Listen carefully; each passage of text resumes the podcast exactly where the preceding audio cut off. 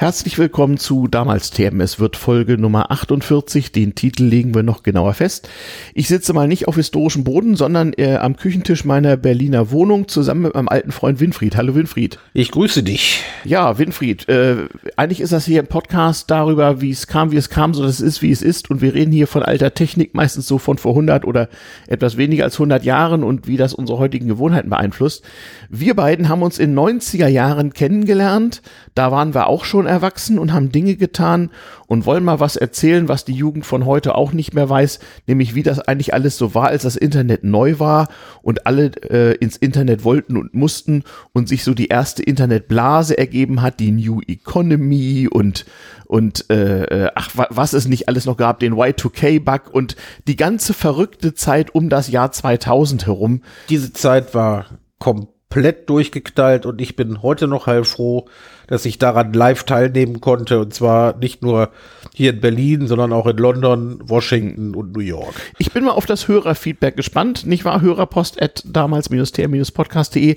Ähm, der Vorzug ist ja, dass wir auch eine Menge Hörer haben, die damals live dabei waren und bestimmt zu dem einen oder anderen noch Tipps haben. Ich darf gleich jetzt sagen, ähnlich zu der sehr populären West-Berlin-Folge wird es auch hierzu eine äh, Fortsetzung geben, nämlich über den Weg von dem Ende der New Economy hin zur Finanzkrise 2008. Winfried ist nämlich nicht nur studierter Astrophysiker, sondern auch noch Finanzjournalist. So viel darf ich sagen. Du bist seit mittlerweile Jahrzehnten eigentlich so in den deutschen Gazetten dabei, hast auch für namhafte Blätter geschrieben. Aber damals hast du, so wie viele, einen Ausflug gemacht in diese tolle New Economy und hattest einen gut bezahlten Job. Ähm, ja, bei einem Start-up oder sowas. Ne? Also ich weiß, wir hatten uns in 90 Jahren kennengelernt und dann wieder getroffen in London. Ich glaube, das war sogar im Jahr 2000 und wie war das eigentlich alles damals? Ich bin damals wirklich wie die Jungfrau zum Kind bei der New Economy gelandet. Ähm, ich war nach meinem Studium bei einer Unternehmensberatung beschäftigt und hatte in meiner Freizeit, weil ich eine Erbschaft gemacht hatte, äh, mich ein klein wenig mit dem Thema Geld und Geldanlage beschäftigt und recht schnell gemerkt, dass äh, es in Deutschland damals keine wirkliche Aktien- oder Anlagekultur gab, alle darauf angewiesen waren, was der schlaue Berater aus der Bank ihnen sagte. Und als auf meinem Konto plötzlich ein bisschen was gelandet war, hatte ich sehr, sehr viele Freunde, die sich bei mir meldeten und alle arbeiteten bei Banken und Versicherungen und wollten nur mein Bestes, nämlich mein Geld. Daran kann ich mich noch erinnern. Ich habe ja in 80er Jahren, als das noch eine Qualifikation war, Bankkaufmann gelernt und ein BWL-Studium absolviert. Und ich war also äußerst skeptisch, als das alles kam. Denn in der Tat, das kann man sich jetzt nicht mehr so vorstellen. Das war vor 20, äh, fast 25 Jahren ja auch so ein, so ein, so ein, so ein, so ein Culture Clash, so, so ein wirklicher Kulturkonflikt, was da über Deutschland so hereinschwappte in dieser Zeit. Also wir hatten die deutsche Einheit einigermaßen verdaut. 1998 hatten wir dann Helmut Kohl abgewählt nach 16 Jahren. Damals schon, weiß ich, haben du und ich, wir kannten es nicht so lange, schon gemutmaßt, man würde sich noch mal äh, äh, an diese Zeiten erinnern und wir mutmaßten so, wie lange es wohl dauern würden, bis, bis aus einer beschissenen Gegenwart eine gute alte Zeit würde. Bei Helmut Kohl hat das nicht allzu lange gedauert. Ja, wir lebten ja genau, wir lebten ja genau zu dem, äh, zu dem Zeitpunkt, wo Helmut Kohl von der Gegenwart zur guten alten Zeit werden würde. Mhm. Mhm. In der Tat. Ja, es ist ziemlich genau 20 Jahre her. Eben, und äh, wenn ich in meinem heutigen Arbeitsalltag mit, äh, in Anführungszeichen, jungen Leuten spreche, die heutzutage in Startups und Internetunternehmen äh, tätig sind, mhm. Äh, und ich denen berichte, wie es damals zur Zeit der New Economy Bubble war, dann klingt das mittlerweile so, wie Opa erzählt vom Krieg. Ja, das ist ja der Sinn dieses Podcasts. Ein Hörer hat mir so kleine, kleine Kärtchen gemacht, die liegen hier auf der Fensterbank. Da steht auch so drauf, damals TM und er hat einen neuen Slogan erfunden. Damals TM und da stand drunter, wir hatten ja nichts. Und dann gibt es sozusagen den neuen Claim dieses Podcasts. Man hat ja jetzt, habe ich gelernt, ähm, als Podcaster wieder Visitenkarten zu haben, nachdem die ja eine Weile völlig out waren, wo so draufsteht, was der Podcast so tut. Aber das nur am Rande. Ja, wir hatten nichts, na, das war nicht ganz so. Also wir hatten ja schon unser Studium fertig und hatten im Prinzip einen Job und so total verarmt waren wir nicht, aber plötzlich dachten wir, wie, wie viele andere, wir könnten jetzt reich werden. Nee, nicht unbedingt. Also, ähm, nee? äh, bei mir persönlich ist es ein bisschen anders gelaufen. Ich hatte äh, an der Hochschule eine kleine Lehrtätigkeit gehabt und hatte gemerkt, dass es mir Spaß macht. Stimmt, du hast den TU-Studenten immer Mathe beigebracht. So als Und hatte- Astrophysiker hast du denen ja auch was voraus. Und ne? hatte, und hatte gemerkt, es macht mir einen tierischen Spaß, äh, den Leuten scheinbar komplizierte Sachverhalte einfach darzustellen. Und ähm, das stimmt, die Mathe war damals auch so eine Brimboriumswissenschaft. Nachdem- Ja, ja. nachdem ich, äh, nachdem ich mich dann äh, persönlich sehr intensiv mit den Möglichkeiten meiner eigenen Geldanlage beschäftigt hatte, weil ich den äh, Leuten, die plötzlich meine Freunde waren, nicht getraut habe, äh, habe ich mich einfach mal eine Zeit lang, wie man das an der Uni gelernt hat, in der äh, Wirtschaftswissenschaftenbibliothek eingeschlossen und habe Weil Internet gab es ja noch kaum. Internet gab es zwar, aber dann, äh, das war als Es gab Informationsmedium kein Google, es gab keine Wikipedia. in Deutschland, in Deutschland nicht, in Deutschland so gut wie nicht vorhanden. Und äh, habe dann, habe dann gemerkt, dass äh, das, was ich mir damals erarbeitet habe für meine eigene, äh, für, für meine eigene Anlage, äh, dass das auch für andere Leute interessant sein könnte. Und kam dann in meiner Freizeit mit jemand auf die Idee, mal an einen amerikanischen Dienst zu schreiben, die äh, einen amerikanischen Internetinformationsdienst zu schreiben, ähm, den ich persönlich sehr, sehr gut fand. Äh, und wir schickten denen eine E-Mail, in denen wir sagten, passt mal auf, Leute, das, was ihr in Amerika in puncto Finanzbildung macht, ist richtig klasse. Ähm, in Deutschland sind wir noch Jahrzehnte hinterher, aber euer Konzept ist super. Wir möchten gerne, wenn ihr Lust habt, würden wir euch gerne helfen, das äh, auf deutsche Verhältnisse zu übertragen. Das war also eine vollkommen naive E-Mail. Was wir nicht wussten, dass das Board of Directors dieses amerikanischen Informationsdienstes just eine Woche vorher wohl beschlossen hatte, dass sie nach Erfolg in Amerika jetzt auch in äh, Deutschland einen ähnlichen Dienst aufziehen wollten. Nicht erstmal in Europa, weil das ging aber erstmal England dann irgendwie. ne? Richtig, es existierte bereits in England ein Ableger der, ähm, der, Amerikaner. Und äh, weil es in England sehr, sehr gut angelaufen war, beschloss man halt, jetzt nehmen wir Deutschland. Das war wirklich rein zufälliges Zusammentreffen, dass wir diese E-Mail geschickt hatten.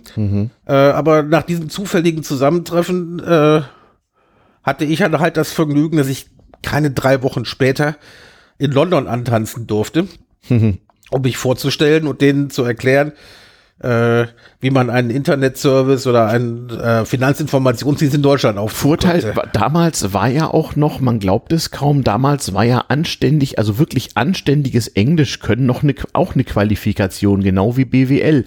Dein Vater war, glaube ich, irgendwie Ang- Anglistik oder Amerikanistik-Professor gewesen oder so und du konntest jedenfalls richtig ordentlich Englisch und das war auch schon mal etwas, was du den allermeisten Deutschen damals voraus hattest, auch in unserer Generation. Ich ne? hatte das, ich hatte das Glück, ich hatte das Glück, allein durch familiäre, durch Mhm. den familiären Hintergrund ähm, äh, recht gut Englisch sprechen zu können. Mhm. Äh, ich hatte, ich hatte zwar einen starken deutschen Akzent, ja, ja. konnte aber, konnte, äh, äh, war aber in der Lage, mich äh, Grammatikalisch richtig auszudrücken. und, ja, ja. und in vor allen Dingen in britischer Alltagssprache Mhm. Auszudrücken, ein bisschen Slang und so weiter. Das war ganz okay. Also kam ich mit den Engländern super Stimmt, zurecht. du wohntest damals in irgendeinem übel beleumundeten Viertel von London. Weiß ich auch noch. Na, wir kommen später drauf vielleicht. Ja, ja. Ich weiß nur, dass man abends ungern ein Taxi dahin bekam, wo du wohntest. Das ist richtig. Da, da, da kommen wir vielleicht später noch drauf. Genau. Ähm, auf jeden Fall war es sehr praktisch, dass ich diesen, äh, sagen wir mal, anglophilen Hintergrund hatte. Ich kam mit den Engländern recht gut zurecht, die mich dann äh, irgendwann nach Amerika schickten, um dann ähm, Den- auch, zu, auch zu erklären, wie Den das Finanzwesen in Deutschland ich wollte sagen, den. Amerikanern Deutschland zu erklären. Eine super Aufgabe. Also ich war ja damals gerade dabei, so den Schweden immer Deutschland zu erklären und gründete hier Unternehmen und pendelte so. Und ich hatte aber auch von Amerika was gewusst. Ich hatte ja in der Zeit auch, auch, äh, da fiel das ja auch rein, dass ich für die Schweden ganz viel in den USA tätig war. Allerdings nur äh, West Coast und nicht wie du East Coast. Aber ich hatte so ein bisschen US-Business-Erfahrung und hörte immer mit Interesse zu, was du so in Boston warst, glaube ich, ne? Was du da so, so Ich dort war so kurz, tatst. kurzzeitig in Boston, weil da einer meiner Mitstreiter war. Mhm, Aber der wahre, in Anführungszeichen, Kriegsschauplatz lag äh, in Alexandria, Virginia. Aha. Ähm, das ist mal gerade eben vier, fünf U-Bahn-Stationen vom Kapitol entfernt in Washington. Das Ah, ist ah, also okay. wirklich Okay. super zentral. Mhm. Ähm, Dort hatte ich dann als Deutscher Mhm. den Vorteil, dass ich für Amerikaner Mhm. anscheinend eher mit einem britischen Akzent Englisch sprach, was Mhm. für diese Herrschaften wieder bedeutet, dass man irgendwie aristokratisch rüberkam. Mhm. Zum Brüllen komisch, ich verstehe es bis heute nicht. Aber so ist das nun mal. Mhm. Und da habe ich zum ersten Mal gemerkt, auf das, war- dass ich mich da auf etwas einlasse, äh, was man in anderen ähm, Funktionen wohl als Himmelfahrtskommando ansehen würde. Weil Das haben wir ja sowieso. Wir hielten uns ja für die Größten. ne? Also wir waren damals so Anfang 30 und ich weiß das auch noch, so 14-tägig Deutschland, USA pendeln fand man irgendwie geil und mit dem Auto über den Sunset Boulevard, Boulevard kreisen, den man sonst aus irgendwelchen, irgendwelchen Fernsehserien kannte, dachte man, das muss ja wohl alles so richtig sein. Dass man sich dabei selber fertig gemacht hat, hat man erstmal nicht gemerkt. Ne? Das ist richtig, denn ähm, das hat sich auch später äh, auch in anderen, auch in anderen Internet-Businesses immer gezeigt. Äh, dass das ganze Internetgeschäft wurde natürlich dominiert aus den USA. Die hatten bereits über Jahre lang eine entsprechende Kultur, ein entsprechendes Business entwickelt. Mhm. Obwohl sie hatten ja eigentlich auch nicht früher Internet als wir. Waren nur schneller beim Erfinden, Die oder? waren nur schneller, die waren nur schneller beim Erfinden und waren natürlich deutlich fixer im Ausnutzen der Möglichkeiten, die es gab. Äh, eine Amazon, eine Ja. eBay, die gab es, die gab es, das, das gab es in Amerika und entwickelte sich recht schnell. Aber das war ja danach. Also als wir damit anfingen, da gab es kein Google, kein Amazon, kein eBay. Man benutzte als Suchmaschine Alta Vista. Google, Google kam gerade, Google kam gerade auf. kurz vor zwei, Google kam 99 soweit, also kurz vor, da war das Ganze ja schon voll im Gange. Ich, ich erinnere mich noch, ich saß im, äh, ich saß im, äh, im Media Center Mhm. im, äh, in London im, äh, im Pub, Mhm. trank, ein, üb- trank eine völlig überteuerte Bloody Mary. Mhm. Wurde überteuert, das wird uns wahrscheinlich im Laufe des Abends noch häufiger begegnen. Da war uns damals war alles überteuert und das war uns gerade recht, weil Geld hatten wir ja genug. Richtig, Geld hatten wir wir dachten, genug. alles musste teuer sein, ja. Richtig. Und äh, da kam jemand auf mich zu und sagte, du hör mal, hör mal vergiss Yahoo. Ich habe jetzt, also ich habe ein Ding entdeckt da aus, aus Amiland. Probier mal google.com. Tolle Sache. Also da findest du die, findest du alles viel besser, als du es, als du es äh, bei, den anderen Suchmaschinen 1999 findest. gewesen sein. Das war, das war 99. Also da waren als ich ja- schon, als ich schon, als ich schon im Geschäft Da waren ja schon europaweit immerhin fünf Jahre lang die mühseligen und beladenen mittels AOL-CDs und so in den Cyberspace getragen worden und hatten alle einen großen Knopf mit der Aufschrift kaufen gekriegt und alle wollten den Leuten ihr Geld abziehen im Internet. Also äh, gegen AOL kann ich kann ich überhaupt nichts, kann ich überhaupt nichts Böses sagen. Nee, das war lange Zeit die einzige Möglichkeit für Normalbürger in Deutschland ins Netz zu kommen mit seinem Telefonmodem, ne? Außerdem äh, war äh, äh, mein der Arbeitgeber, der mich dann angestellt hat, Mhm. äh, der hatte äh, eine Förderung oder ein erstes Investment von AOL bekommen. Mhm. Das bedeutete, dass alle Mitarbeiter einen kostenfreien AOL-Account bekamen. Mhm. Und äh, zu Anfang sämtliche Kommunikation über AOL stattfand Mhm. und als es nachher ans Publishing ging, man tatsächlich äh, nicht so was äh, äh, äh, kompliziertes wie ein äh, Content Management System benutzt Ja. hatte, sondern tatsächlich die AOL E-Mail Funktion benutzte Mhm. Und die dortigen und die damit äh, und die dort dabei angebotenen Formatierungen, um das Ganze dann äh, über unser System ins Internet zu stellen. Das war Naja, zum ich, ich, ich weiß, ich hatte damals ja auch britische Kontakte über meinen Beraterjob zu einer britischen Stiftung und da war da irgendwie im Board und, da, und die Board-Meetings fanden zum Teil äh, auf Yahoo Messenger statt. Also das war so der Standard damals. Ja, das weiß ich. Ja, also Und- Yahoo, Yahoo war ja zunächst überhaupt der Knaller. Mhm. Ja, als die in Anführungszeichen Suchmaschine. Mhm. Was viele, was viele nicht mehr wissen, ist, dass äh, Yahoo im Grunde genommen nur Verzeichnisse angelegt hat, zunächst einmal, Mhm. Wo man sich selber einzutragen hatte mit seiner wo Homepage. man sich selber mit seiner Homepage eintragen konnte. Mhm. Also nichts mit Roboter und Crawler, sondern es war ein hierarchisches Verzeichnis wie ein Telefonbuch, wo man sich einzuschreiben hatte. Richtig, aber sie hatten natürlich dann damals schon äh, News-Funktionen dazu genommen, so dass man sich dann äh, Ja, Newsgroups. Ich verweise auf einschlägige Pod Podcasts. Also äh, die sozialen Phänomene des Internets vor den sozialen Netzen waren auch schon, wie soll ich sagen, äh, menschlich erhellend und nicht immer freundlich. Ja, aber das, das, was, das, was heutzutage als soziale Medien bezeichnet wird, mhm. äh, ist im Grunde genommen nichts anderes als das, was damals schon da war. Ja. Nur, nur in anderem, nur in anderer Wir, Verpackung. wir hatten ja nichts. Wir hatten Mailinglisten und wir hatten Newsgroups im sogenannten Usenet. Das war's. Und man musste noch seinem E-Mail-Provider erstmal extra sagen, zumindest manchen Providern, dass man wirklich auf dieses ganze schmutzige Newsnet auch wirklich zugreifen, Usenet zugreifen wollte, weil, oh Gott, oh Gott, da könnte ja Pornografie und Internetbetrug stattfinden. Fand auch in großem Umfang. Ja, aber ähm, im Vergleich zu heute ist es, im Vergleich zu heute ist es harmlos. Ja, aber zu damaligen Zeit. Gut, die Internetverbindungen waren langsam. Ich weiß, also ich habe an der Universität hatte ich dann wohl schon LAN-Kabel, was zu irgendeinem Unix-Rechner ging. Ähm, aber zu Hause hatte ich ein Modem mit irgendwie 28k, dann 56k. Also DSL gab's noch gar nicht. Und manchmal hatte man in Firmen oder Hotels dann eben, ja, hing halt ein LAN-Kabel aus der, aus der Wand, was man völlig arglos in seinen Rechner tat, in seine Ja, Windows-Kiste damals und dann ging's irgendwie. Eben, und ein Großteil der Bevölkerung, die ins Internet konnte, damals bei uns, die hatten das Pech gehabt, dass man ihnen über irgendeine Zeitschrift oder sonst irgendwo diese berüchtigt, diesen berüchtigten AOL-Silberlink zur Verfügung gestellt Genau, hatte. die CD, ja, ja. Die AOL-CD. Und das heißt, äh, ein Großteil der Leute, die ins Internet gingen, taten das über AOL. Und dachten dann erstmal, AOL sei das Internet, bevor sie darauf kamen, dass es dahinter ja noch eine weitere noch- Wirklichkeit dass gab. dahinter noch ein bisschen, dass dahinter noch ein bisschen was stattfand und Mhm, äh, was AOL den Leuten dann ungern erzählt hat, dass es natürlich dann teilweise pro Minute abgerechnet hat. Stimmt. Ja, man Internet- musste seine Kreditkarte hinten. Always on war teuer. ne? Always, always on war nicht, war nicht bezahlbar. Das heißt, man Mhm. musste mit seiner, man musste mit seiner Zeit, in der man E-Mails abrief und ähnliches, da musste man schon, wenn man AOL-Kunde war, Obwohl ich hatte als, umgehen. als, als sch- schwedischer Starberater hatte ich selbstverständlich einen, Schwed einen extra einen schwedischen Laptop mit einem schwedischen Windows, einer schwedischen Tastatur, das war nicht so einfach umzustellen, und ein schwedisches Handy und das äh, konnte dann mit den sagenhaften 9600 9,6 KB konnte das irgendwie übers GSM-Netz so ein bisschen Internet machen. Und das waren so meine ersten Gehversuche im richtigen Internet in den 90ern. Also im mobilen, sagen wir mal so. Ja, das, das kam, das, das kam auf, Mhm. aber galt als total exotisch. Ja, man war schon heilfroh, wenn man mit seinem, wenn man mit seinem Modem zu Ja, Hause, Man musste in seine Laptops riesige Karten einschieben, die so ein Modem simulierten.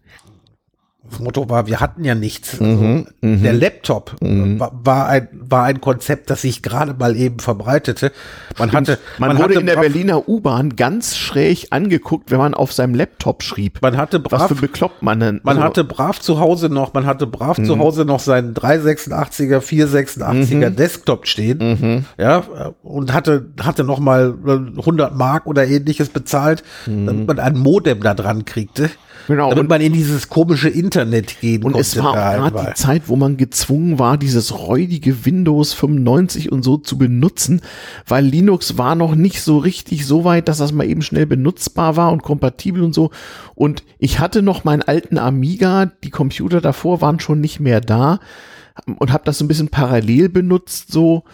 Äh, ja, und ach Gott, oh Gott, ja, Tintenstrahldrucker hatte man nicht. Linux, Linux war was für Leute, die von der Universität kamen. Und es war damals also auch wirklich strafbar. Eben. Du hast dir über Nacht dein Kernel kompiliert und morgens gehofft, dass du einen hattest. Oft hattest du keinen. Eben. Und das, äh, der, der deutsche PC-Benutzer war angewiesen auf die, äh, auf Windows, Windows Dieses 95, Windows 95, Microsoft. Office und irgendwelche komischen Antivirenprogramme, so Schlangenöl gab es damals auch reichlich. Ach Das war Gott. spannend, aber äh, die Virenleute kriegten einen ja auch nicht so einfach, Mhm. weil man in den meisten Fällen nur äh, wenige Minuten pro Tag im Internet war, um seine E-Mails Eben, man abzurufen. war ja nicht online, man war ja nur Wir mal hatten- minutenweise da. Wir hatten ja nichts damals. Richtig, wir hatten ja nichts, so war es nämlich. Insoweit war es auch die große weite Welt, dass man endlich Arbeitgeber hatten, die dafür sorgten, dass man womöglich noch mobil dauernd online sein konnte. Das war eine ungeheuer privilegierte Stellung damals, dass man das durfte. Aber die meisten Leute haben damals heimlich am Arbeitsplatz gesurft. Mhm. Als das tatsächlich, äh, tatsächlich das Internet, das World Wide Web aufkam, Mhm. äh, waren, waren die Leute, wenn überhaupt, am Arbeitsplatz vernetzt und haben dadurch erst gemerkt, dass es sich lohnt, mhm. das eventuell sich auch nach Hause zu holen. Und da merkte man dann, dass AOL mhm. vielleicht nicht der beste aller Provider war. Mhm.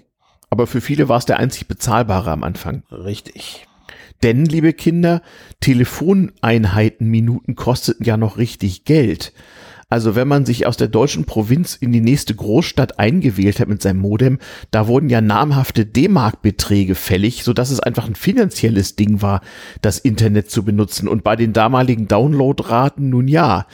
Ähm, ich weiß aber, der schwedische Rundfunk, für den ich damals als Berater arbeitete, der hatte damals schon mit Real Player im Real Media Format hochkomprimierte Sprachstreaming-Angebote. Man konnte per Modem schwedischen Rundfunk hören. Das tat ich an der Uni auch. Das funktionierte, das funktionierte auch bei anderen äh, äh, Sendern per mhm. Modem. Mhm. Äh, die Qualität, wenn man sich das heute anhört, hm. War so grottenschlecht, aber äh, für damalige Verhältnisse war das revolutionär. Es gab öfter mal Abbrüche und so. Und Firmen hatten damals, das war das ganz große Ding, so wie die AOL-CD, hatten Firmen auch eine Präsentations-CD, so mit Clicky Bunti und toller Musik und so eine Art Click-Adventure am Anfang und tausend Infos. Und ich weiß, Freunde von mir haben sich eine goldene Nase verdient, indem sie solche sogenannten Multimedia-CDs gebaut haben. Hör mir auf mit Clicky Bunti, das das kam dann, das kam dann 99, 2000 endgültig auf. Als das, nicht schon vorher? Äh, gab es vorher, aber als das World Wide Web in Deutschland so weit etabliert war, mhm. wir dürfen, wir, wir, müssen unterscheiden zwischen Amerika, mhm. den, äh, dem Vereinigten mhm. Königreich und mhm. Deutschland oder äh, mhm. sagen wir Europa. Mhm. Äh, wir, wir, wir hingen, wir hingen ungefähr zwei bis drei Jahre hinter dem Trend zurück, der sich in Amerika etablierte, Tatsächlich. Äh, den Services und die dann äh, von Amerika ganz leicht nach, äh, na, nach England schwappten. Mhm. Wir waren, wir waren, wir waren absolutes Entwicklungsland. Mhm. Mhm. Mhm. Interessant. Also ich weiß, Deutschland hatte damals es war so eine gewisse Zeit eines gewissen Stillstandes, es müsste sich was ändern. Wir hatten die deutsche Einheit einigermaßen verdaut und ich hatte ja auch nun äh, andere Folgen dieses Podcasts äh, berichten davon und auch der Staatsbürgerkunde-Podcast, in dem ich mehrfach zu Gast war. Wir hatten das irgendwie überstanden und der, der wilde Osten leuchtete immer noch, aber die Straßen waren mittlerweile besser und es gab einheitliche Telefonvorwahlen und es war alles ein bisschen konsolidiert. Und nun fragten wir uns alle, was jetzt der nächste heiße Scheiß sein würde. Ich nicht so sehr, weil ich hatte ja mit Schweden und USA und Estland damals und so genügend zu tun und flog in der Weltgeschichte rum und hielt mich für den Größten und, und meine Berliner Wohnung und mein Arbeitsplatz am, am, äh, an der Berliner HU, das war so, so ein bisschen die Homebase, so, wo ich dann schön meine Doktorarbeit verranzt habe, weil ich ja ansonsten viel zu tun hatte. Ja, und da wurde Internet immer mehr und irgendwann, wann kam das zum ersten Mal bei dir auf mit, mit so Leuten, die so mit Start-ups und so ankamen und wir machen jetzt ein Internetunternehmen und wir haben Geldgeber und wann war das? Das kriegte, das kriegte ich, das kriegte ich, äh, Mitte 98, Ende 98 mit, dass man äh, anfing über sogenannte Start-ups zu reden mhm. und mhm. äh, Internetfirmen in Deutschland aufzumachen, mhm. um ähm, die Welt zu revolutionieren. Mhm. Stimmt, Weltrettung war damals Weltrettung, Weltrettung war damals angesagt, mhm. Demokratierettung war damals angesagt. Demokratierettung auch schon. Auch. Ja, weil man äh, natürlich mitbekommen hatte, dass man über das äh, über das Internet Informationen ungefiltert verbreiten konnte. Mhm, das, was uns heute auf die Füße fällt, war damals die große Verheißung. Das, was uns heute auf die Füße fällt, galt als, galt als die Revolution und als die Rettung der Demokratie. Mhm. Wer sich heutzutage, wer sich heutzutage Diskussionsforen bei Welt.de anguckt, der wird das nicht glauben, aber mhm. damals glaubte man es tatsächlich. Mhm. Und, äh, Stimmt, wir haben ja damals auch schon Leuten geholfen, die Internet in irgendwelche miesen Diktaturen exportiert haben, in der Hoffnung, die dadurch zum Einsturz zu bringen. Ich weiß gar nicht mehr. Ich kannte da mal so Leute. Ja, erzähl weiter, wir schweifen ab. Es hat funktioniert. Auf jeden Fall kam, äh, kam natürlich auf, dass die Online-Medien den kompletten Informationsmarkt revolutionieren würden. Das mhm. erste Mal äh, sei es soweit, dass man als ähm, Nutzer nicht mehr nur Konsument sei. Mhm. Stimmt. Ja, sondern auch, sondern auch Inhalte selber erzeugen könne. Richtig, Empowerment und so. Jeder darf publizieren. Jeder, ja, darf, ja. jeder darf publizieren. Stimmt, ich weiß noch, nachdem ich so, äh, ich so also nach, äh, also vor dem World Wide Web gab es ja auch schon so so Internets, aber als dann World Wide Web sozusagen auf mich Eindruck gemacht hatte, war eine meiner ersten Sorgen, ich müsste unbedingt lernen, wie man so eine Homepage erzeugt und ins Internet stellt, weil das sei ja eine neue Kulturtechnik. Ich hatte große Angst, da könne mir irgendwas entgehen. Und damals musste man sich das ja auch noch richtig übel von Hand stricken, weiß ich noch. Richtig, also das, äh, das World Wide Web, das ja von, im Grunde genommen, das ja eigentlich von äh, jemand von CERN erfunden worden Tim war. Berners-Lee wird's zugeschrieben. Der gar nicht, der gar Angeblich nicht, 92, aber ich habe äh, hatte das Gefühl, erst Anfang 94 ging es ernsthaft los. richtig. Und wahrgenommen, wahrgenommen wurde erst, erst ab 97, 98. Stimmt. Wenn man 1995 oder 96 Leuten eine Visitenkarte mit einer E-Mail-Adresse gab, die konnte übrigens ruhig total kryptisch sein. Ich hatte nur eine an der Uni, das war völlig egal, das fanden Leute das achte Weltwunder. Also am edelsten, am edelsten damals waren äh, CompuServe. Äh, E-Mail-Adressen, das war, mit, das war mit, der mit Provider. Kommata getrennt. Ne? Das war der Provider, das war der Provider, der eigentlich für die geschäftliche Nutzung zuständig war. Mhm. Im Vergleich, äh, im, im Vergleich zu heute schweineteuer. Mhm. Und ich weiß noch, wenn man irgendjemand von CompuServe äh, richtig einen reinwirken wollte, Mhm. hat man ihm einen Unix Core Dump mit einigen Megabyte per E-Mail geschickt, weil die CompuServe Kunden ihre E-Mail byteweise bezahlt haben. Also Das Kilobyte war damals noch so. Ich krieg das an der Uni mit. Die Sowjetunion war ja zusammengebrochen und die russische Föderation bildete sich und man fing an, so Wissen auszutauschen, so über den Ural hinweg. Und da kriegte ich mal eine Mail von einem äh, russischen Wissenschaftler, der mir schrieb, sein gesamtes Monatseinkommen sei draufgegangen, weil jemand aus dem Westen hätte ihm irgendwie 20 Megabyte Daten geschickt. Und das war so teuer, dass wir ihm dann also mit Swift, das gab es damals schon, irgendwie eine unendliche Anzahl alter Rubel sch äh, schicken mussten, damit der arme Mann nicht verhungert hat, weil irgendwer nicht bedacht hatte, was für Folgen es haben konnte, so, so viel Daten zu versenden. Internet Mhm. war nicht billig. Nee, nee, vor allem nicht für die armen Leute im Osten. Also damals hat ja wirklich, äh, das weiß man, also in, in den Nachfolgestaaten der Sowjetunion waren ja die Gehälter in D-Mark äh, deutlich zweistellig damals. Also man war, ich weiß noch, noch bevor der sowjetische Rubel abgeschafft wurde, war ich mal, wo war ich denn da? War das in Kiew oder so? Ja, ich war mit einem bulgarischen Kollegen in Kiew und der hatte Angst vor Tschernobyl und den Folgen und wir ernährten uns nur, oder er ernährte sich nur von Orangen und Schokoriegeln und ähm, wir hatten eine ganze Adidas-Tasche von voll ukrainischer Coupons der damaligen Zwischenwährung, um uns, um uns Schokoriegel und Apfelsinen zu kaufen. An die Geschichte kann ich mich erinnern. Die hast mir damals in London erzählt. Ach. Ja, damals in London, das war aber Jahre später. Na, anyway, äh, verrückte Zeiten. Und Daten waren wichtig und äh, online war, war keineswegs für jeden so und Internet war was für privilegierte Arschlöcher.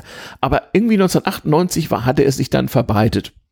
Und wer was auf sich hielte, ne, gab so Werbung von der Deutschen Telekom mit Boris Becker und so. War- ich bin jetzt drin, ne, im Internet. Und Boris Becker, Boris Becker war auch da drin, genau. Mhm. Mhm. Machte das, machte das populär. Und es wurde, Damals war auch die Telekom-Aktie dann der große Hit, der heiße Scheiß. Das ist- und die UMTS-Auktion und Deu ist- Deutschland sprang in den Cyberspace. richtig, und dann, Ja, äh, ja. Wir sprangen, wir sprangen so dermaßen unvorbereitet in den Cyberspace. Es war zum, es war zum Brüllen komisch. Aber wir hatten unseren Spaß, weil wir konnten als Anfang 30er oder mit 30er, wir konnten äh, ganz wichtigen großen Konzernbossen die dollsten Sachen erzählen und diese armen Leute mit dem Herrschaftswissen von 50 Jahren mussten glauben, was wir ihnen erzählt haben.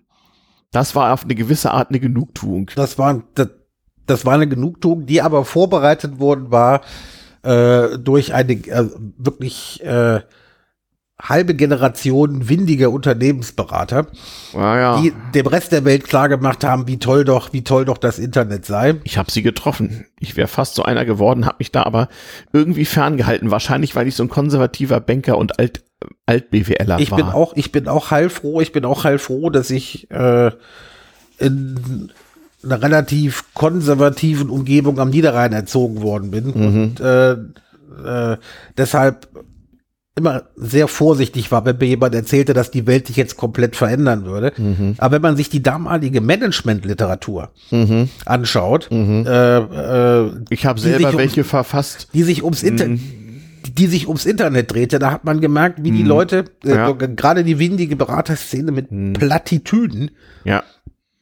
Wirklich reich geworden ist. Es ist, Ja, es ja, ist ja. zum Brüllen, es ist zum Brüllen komisch. Ich habe damals solche schwedischen Machwerke ins Englische übersetzt mit Hilfe einer amerikanischen Freundin und wir haben die irgendwelchen amerikanischen Verlagen angedreht. Ja, ja. Also der, äh, der Tenor war, der Tenor war immer, je mehr Leute ins Internet kommen, Mhm. desto, äh, desto wichtiger wird das, äh, wird das für den Kommerz, was ja auch nicht ganz falsch war. Mhm. Mhm. Aber desto wichtiger wird das äh, äh, dafür, dass ähm, die Leute wirklich ihr Schicksal in die eigene Hand nehmen und die Welt komplett demokratisiert wird Mhm. und die Art, wie wir mit Informationen umgehen, sich hundertprozentig ändern wird. Es Oh war also, mein es, Gott, es, es wurde ja. also, äh, Ja. es, es wurde also eine echte eine Weltrevolution ausgerufen. Ne, und die war ja auch irgendwie nötig, weil wir waren zumindest in Deutschland auch so in Europa an so einem Punkt angekommen, wo sie alle fragten, okay, wie geht's jetzt weiter? Der Kontinent ist irgendwie wieder vereinigt und Deutschland hatte sich ein paar Jahre mit sich selbst beschäftigt. Und dann hatten wir, äh, nach Helmut Kohl kam dann Gerhard Schröder und Joschka Fischer und Rot-Grün und große neue Welt und so. Ja, und alle sollten Aktien kaufen und das war ja auch ein bisschen dein Gebiet. Hast du damals schon über Finanzen und Geld geschrieben? Ja, ne? Ich habe äh, im Grunde genommen nur über Finanzen und Geld geschrieben damals. Mhm, Okay. Und äh, habe aber damit erst angefangen, nachdem, äh, nachdem der Hype um die Telekom-Aktie gelaufen war. Mhm, mhm, mhm. Ich hatte mich bis dahin im akademischen Elfenbeinturm 18. aufgehalten. November 96, sagt die Müllhalde, kam erstmals T-Aktien in den Handel. Richtig, die Mhm. ging damals für den Preis von 28 Mark und 50 Aha. an die Börse. Äh, Manfred Krug, bekannt als äh, Liebling Hamburger Kreuzberg. Liebling Kreuzberg, aber wohl noch stärker damals als Hamburger Tatartkommissar Stöver. Ah, ja, ja, ja, ja. Das waren damals Der- noch Autoritäten Liebling- aus dem deutschen Eine echte, Fernsehen. Mhm. eine echte Autorität hat mit seinem Hamburger Kommissarkollegen äh, Werbung, Werbung für die, T- äh, für die T-Aktie Mhm. gemacht, die damals verkauft wurde als die Volksaktie.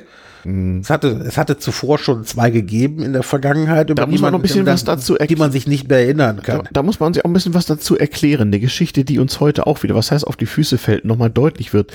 Äh, damals schon war allen irgendwie klar mit der Altersversorgung, der Demografie, das wird irgendwie schwierig. Zehn Jahre zuvor hatte noch Norbert Blüm, der Sozialminister, plakatiert, die Rente ist sicher.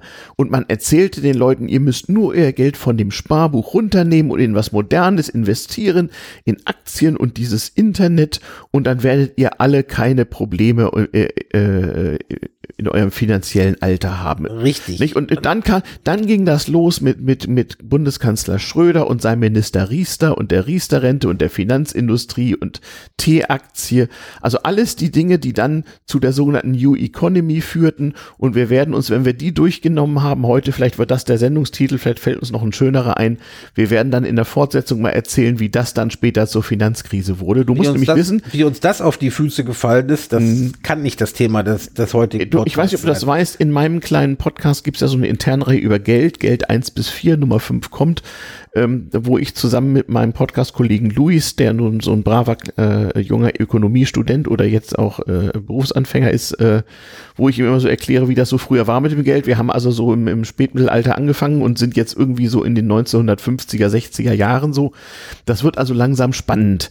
Vielleicht schaffe ich das ja aufzuholen, bis wir dann mal Folge 2 aufnehmen. Wir schweifen ab, aber es ist ja ein Podcast, ist alles erlaubt. Also in Deutschland musste man irgendwann dringend in dieses Internet, weil sonst war man nicht hip und modern. Richtig, und das musste schnell gehen. Genau. Damals schon konnte man den Deutschen immer die Vernunft abkaufen, indem man erklärte, Deutschland hängt ganz furchtbar nach, wir müssen uns beeilen, wir werden abgehängt. Das hat damals schon immer prima funktioniert. Richtig.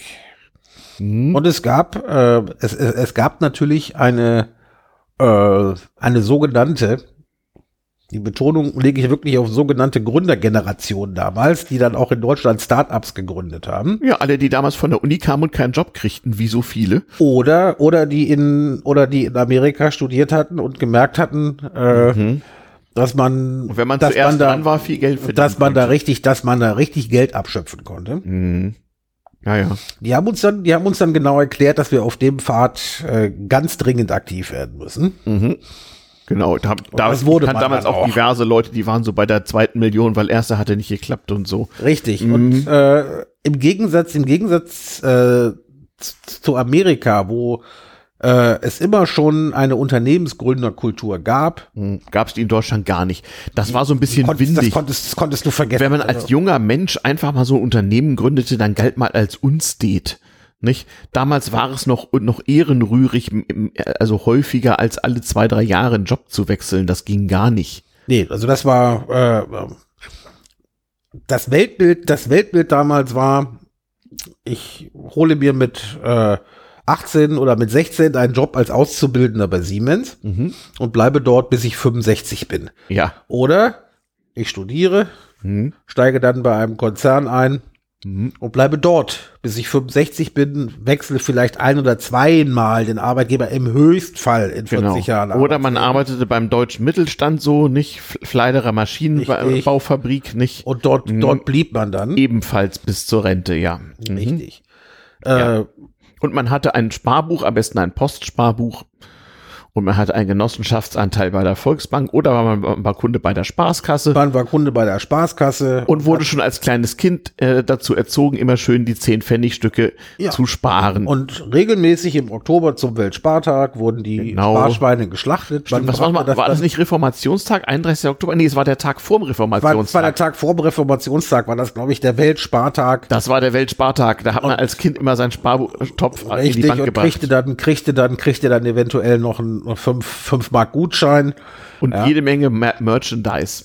Richtig. Und äh, äh, das, das, das wurde dann verstärkt dadurch, wenn man dann äh, äh, zur Konformation gegangen war, kriegte man, äh, weil die Listen ja in der, äh, weil die Listen der Konfirmanden ja veröffentlicht wurden, kriegte man dann nochmal eventuell dann nochmal 20, gab so Geld- 20 Mark Gutschein, sagt Geld, man dann. Geldgeschenke fürs Leben. Richtig. Stimmt. Also es war damals schon so, dass man auch als Kind, ich weiß, ich hatte als Sechsjähriger, wirklich als Sechsjähriger in der ersten Klasse, hatte ich ein Sparbuch.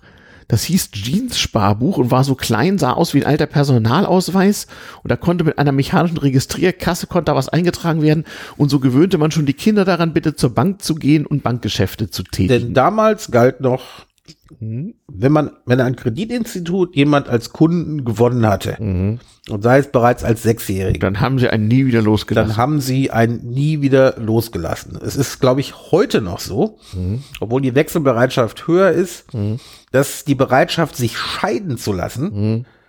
höher ist, als sich von dem, seinem Geldinstitut zu trennen, bei dem man sein, bei dem man sein Girokonto hat. Na, das war ja auch wichtiger damals, so war das. Richtig. Mhm. Außerdem hatten wir ja nichts. Ja, naja, naja, ähm, aber das bisschen, was, was man hatte, wurde von der Volkswirtschaft gebraucht und die Banken haben sich schon auch um die kleinen Kunden gekümmert. So war es irgendwie nicht.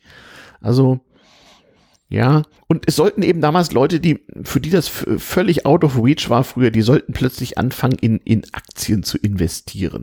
Und das war natürlich schwierig, Ja, das weil das galt als windig und ehrenrührig und Ja, das hatte es aber bereits vorher gegeben. Und das war nicht unbedingt falsch gelaufen. Die, die allererste Volksaktie, das äh, schieben wir vielleicht mal auf irgendwann einen dritten Pod Podcast, war ein Konzern namens Volkswagen. Mm. du meinst KDF und so von Adolf und die Sparkarten. Aber es gab, es gab äh, in der Bundesrepublik bereits ähm, vorher eine durchaus erfolgreiche Volksaktie, äh, die komplett langweilig war. Man nannte sie Feber. Das war War so ein Mischkonzern der Stahlbranche. Mischkonzern? Versorger, ähm, Mhm. Betreiber, Betreiber von Kohlekraftwerken. Feber fusionierte irgendwann mit dem, äh, mit seinem bayerischen äh, Pendant zu E.ON. Das Aha, kennt man, das E.ON kennt man heute. noch. Ja, ja. Ja, und Feber war damals, ich glaube in den 60er Jahren war das als die Volksaktie. Stimmt, das bekamen die ganzen Bergleute so als Richtig. Reingabe Mein- zu ihrem Lohn. Mein Großvater, mein Großvater war Bergmann und hat ganz brav, weil das, äh, weil das auch Steuerbegünstigt weil das war, steuerbegünstigt war und da Ja. hatten ähm, Ja. hatten in Anführungszeichen die kleinen Leute Vorteile, hat Mhm. ganz brav seine Feber-Aktien gezeichnet und hat sich komplett richtig verhalten, hat das Ding einfach 20 Jahre lang nicht mehr angepackt. Ja. Und dann hatte er tatsächlich als Rentner ein bisschen Geld. Du, das haben wir erst gemerkt. Äh, das haben wir erst gemerkt, als mein Gro Großvater gestorben war und wir uns um seine Erbe gekümmert hatten, dass da ein Posten Feber-Aktien lag, der richtig was wert geworden war. Einfach dadurch, dass er sich nicht drum gekümmert hatte, das einfach hat liegen lassen und die Dividenden, die Feber immer reichlich gezahlt hat, Reinvestiert hat. ja, reinvestiert damals auf seinen auf sein Sparbuch eingezahlt hat, was für den Mhm. Deutschen, was für den Deutschen nach wie vor die Hauptgeldanlage ist. Genau. Also damals, weiß ich auch, das kenne ich auch noch aus der Bank. Ich habe dann auch als Student noch so als Bankkassierer gearbeitet in Semesterferien. Da war das gar nicht ungewöhnlich, dass äh, Omas so in die Bank kamen, die jetzt nicht den Eindruck machten, dass sie nun stinkreich sind, aber die Omas hatten sechsstellige Beträge auf ihrem Sparbuch. Mhm. Also eine Oma mit 150.000 Mark auf dem Sparbuch gab es in jeder Das war, Zweigstelle. das war Standard. Na, Standard, das war schon, das war schon ein bisschen mehr. 50.000 war Standard, 150 waren dann schon reiche Omas. aber- aber, die gab's, ja. Aber Rentner, Rentner mit richtig Kohle auf dem Sparbuch, das war der Normalfall. Also die, man sieht also, die, die Vermögensverteilung in der Volkswirtschaft war noch ein bisschen anders als heute. Ja, ähm, die Deutschen haben äh, allein durch die Erfahrung in den Inflationsjahren in den 20ern Hm. äh, waren natürlich sehr, sehr vorsichtig und äh, war- waren in ihrer Geldanlage auch sehr, sehr vorsichtig. Hm. Und ähm, alles, was über das Sparbuch hinausging, ich weiß nicht, ob du dich daran erinnern kannst, das war die ganz die goldene Eier legt. Ja, ja. Das waren, das waren Pfandbriefe. Das war also schon, das war Mhm. Stimmt, also da gab's schon Fernsehwerbung für Pfandbriefe und Kommunalobligationen. Pfandbriefe und Kommunalobligationen. Das Müssen wir waren, dann gleich mal einen Link in die Shownotes machen, ja. Mhm. das waren, äh, das waren dann schon höher rentierliche, höher rentierliche, festverzinsliche Wertpapiere, die ein Sparbuch geschlagen haben. Und Mhm. es gab halt damals mit Feber auch den Versuch, eine Volksaktie raus, Mhm. äh, ra- rauszuhauen, mit der die Leute keine schlechten Erfahrungen gemacht haben, wenn sie sie lang genug gehalten haben. Mhm. Ja? Irgendwann brauchte Vater Staat ein bisschen Geld. Mhm. Die Telekom war in Anführungszeichen privatisiert worden. Mhm. Ich weiß noch, mein erstes, mein erstes Mobiltelefon hatte ich noch bei der Deutschen Telekom Staatsbetrieb, so, also noch, noch bei der Deutschen Bundespost Telekom. Ähm, und da hatte ich noch eine, eine Handynummer, die. War das so ein schöner alter C-Netzknochen, oder? Nein, das war schon das allererste D-Netz-Ding, aber ich hatte noch eine Handynummer mit drei Nullen hinten, noch eine recht übersichtliche Nummer irgendwie. Ja, ja. So war das damals. Ja, Und eine Minute Handy kostete eine Mark 34. das waren noch Zeiten. Das waren noch Zeiten. Wir hatten ja nichts, aber im Osten brauchte ich das, weil sonst die Alternative war gar kein Telefon, das ging dann auch nicht. Der Osten war damals das Pendant, Pendant zum heutigen Afrika, Mhm. in dem man ratzfatz lieber äh, Mhm. Mobilfunknetze hochzieht, als, als die ganze Sache zu verkabeln. Mhm. Aber verkabelt war sie ja, nur halt nun ja. Vor, vor noch viel längerer Zeit. Das ist, äh, da können wir auf andere damals DM-Episoden äh, ver verweisen. Wir wollen ja eigentlich drüber sprechen, wie das in 90er Jahren so alles losging mit, ja eben, der sogenannten New Economy und dem Weg dahin und Volksaktien und Start-ups und der Telekom-Aktie und der, dem US, der UMTS-Versteigerung, der Riester-Rente, dem ganzen Finanzwahnsinn, an dem wir so herrlich teilhaben durften, auch wenn wir irgendwie nicht zu denen gehörten, wahrscheinlich mangels Skrupellosigkeit, die sich gesund gestoßen haben, nicht? Ja, es, es es gab unter den ähm, damaligen, unter den damaligen äh, Leuten, die sich bei Startups engagiert haben, die bestanden aus drei Gruppen. Mhm. Ja, Also wir eine- reden jetzt wieder von 1998, 99. 98, ja. 99. Mhm. äh, es gab Goldgräber, Mhm. die waren in der Minderheit. Mhm. Es gab Nerds, Mhm. die total überzeugt waren, ah, das ist eine ganz tolle Sache. Mhm. Ähm, hier, hier können wir bestimmte Wirtschaftsbereiche Ja revolutionieren. klar, du hast ja damals irgendeinem Mittelständler 4000 Mark abnehmen können, wenn du ihm eine HTML-Webseite gebaut hast und die, Richtig. ir- und die irgendwo gehostet. War ja so. Mhm. Ja, und äh, die, der, die, die dritte Gruppe waren, die dritte Gruppe waren Leute, die mit ihrem Berufsleben unzufrieden waren und äh, sagten, oh, Mhm. da, da kommt ein neuer Trend, auf dem surfen wir jetzt. Mhm. Mhm. Ja. Eng verwandt mit den Goldgräbern, aber nicht, aber nicht, aber, aber, aber nicht identisch. Mhm. Mhm. Mhm. Mhm. Ja, ist in, ist in der heutigen äh, Start-up-Szene anders, aber das ist eine Geschichte, die, die bei, bei, bei einem anderen Mal erzählt werden muss. Genau. Mhm. Auf jeden Fall, äh, auf jeden Fall gab es, äh, gab es Leute, die wirklich glaubten, äh, sie könnten die Welt revolutionieren oder könnten ihre Botschaft, die sie hatten, endlich übers Internet Das stimmt. in die Welt We- bringen. Weltverbesserer aller Länder Weltverbesser- vereinigt euch aus Weltverbesserer- allen Ecken und Weltverbesserer aller ja. Länder vereinigt euch. Ja. Und in der rückschauenden Sicht muss ich sagen, ich glaube, ich gehöre, ich, ich, ich gehöre genau zu der Gruppe, weil ich naiv genug war, äh, zu sagen, ich engagiere mich in dem Bereich, weil ich genau diese Botschaft oder äh, meine Agenda, wie kann man den Deutschen erklären, wie sie ihr Geld vernünftig Es war ja auch so eine Freiheitsverheißung. Man konnte seine, Ja. ma- sa- sein, sein, seine doofbackigen Mit, Mit, Mitbürger in Deutschland so ein bisschen erziehen. Man konnte selber publizieren und Leute in die Lage versetzen, sich selbst äh, aus und ihren Dingen Ausdruck zu verleihen. Man konnte der damals sehr bedrückenden deutschen Arbeitswelt entfliehen, denn einher ging ja auch eine Revolution der Arbeitsweisen. Äh, also es war ja damals wirklich eine Freiheitsverheißung. Also die Flucht, Also die- nach der, nach, nach, nach der deutschen Einheit und dem Fall der Mauer war das ja im Grunde die, die nächste, das nächste große Freiheitsding für uns, oder? Also die Flucht aus der Arbeit, aus der bedrückten deutschen Arbeitswelt, wie du es formuliert hast, das war für mich, das war für mich äh, ein ganz wichtiger Grund, Mhm. ähm, weil man plötzlich als jemand, der äh, nicht durch irgendwelche Managementkurse gegangen war oder dann so der, das typische, äh, das typische, äh, den typischen MBA-Lebenslauf gemacht hatte, dass man plötzlich mit dem, was man wusste, und was man konnte, äh, was komplett Neues anfangen konnte und Von dem die Alten nichts wussten. von dem die Alten, von dem die Alten nichts wussten, oder um es noch, um es noch ein bisschen weiter zu treiben, von dem die Alten gar nicht wollten, dass, dass, dass das rauskam. Äh, das war Stimmt, es gerade wurden auch ganz viele alte Strukturen eingerissen Richtig. damals.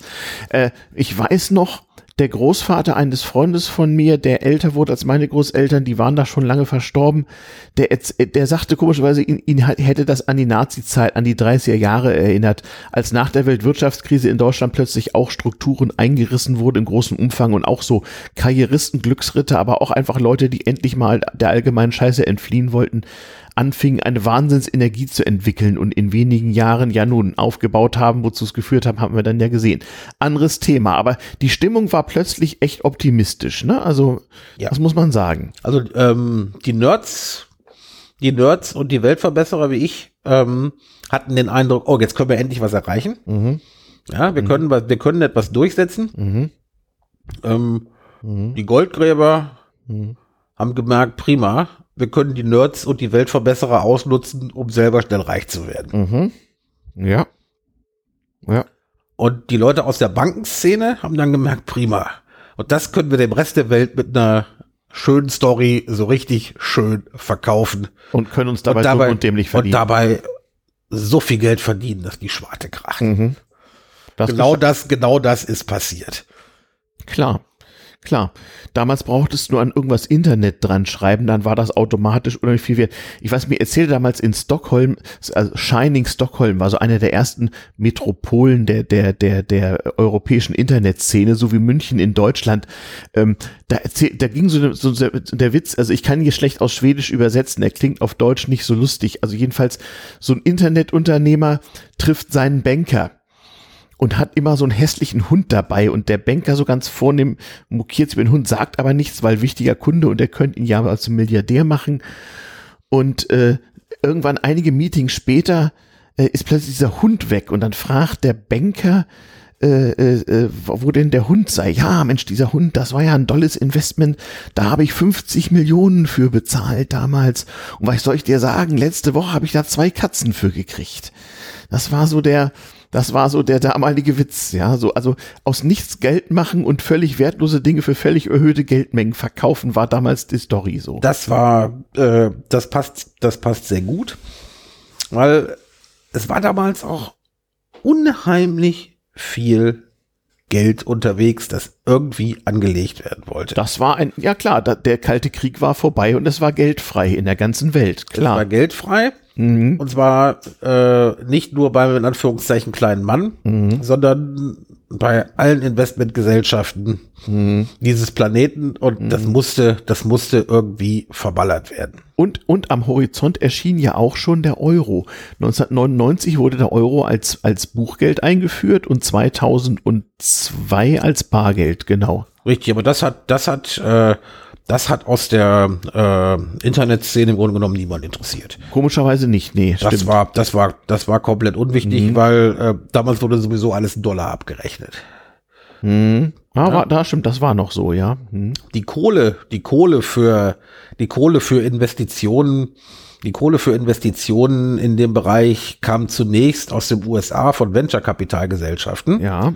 Und dann haben, ich sag mal, 96, 97, 98 die äh, großen deutschen Verleger ja. gemerkt, dass ihre Zeitungsimperien irgendwann gefährdet werden würden durch das kostenlose. Stimmt, das wussten sie damals schon. Durch Kost, das äh, wer, mhm. wer nachdenken konnte, wusste es, mhm. dass das, äh, dass das ihr Geschäft, dass das ihr Geschäft äh, irgendwann kaputt machen würde, weil mhm. mit dem Internet kam die Kostenloskultur. Ja, ja.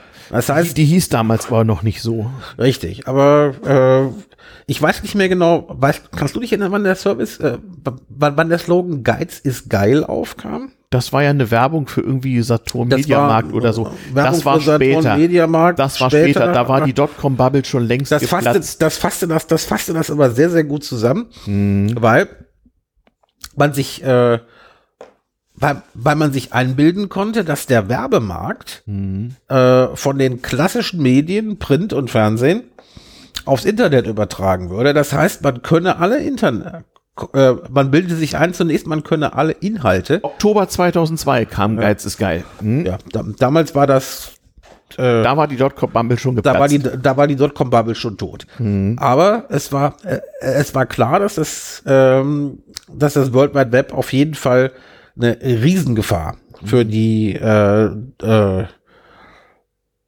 Publishing-Szene bedeuten würde. Das heißt, die mhm. mussten sich da engagieren. Stimmt. Ich hatte damals einen Job bei der LA Times in Los Angeles.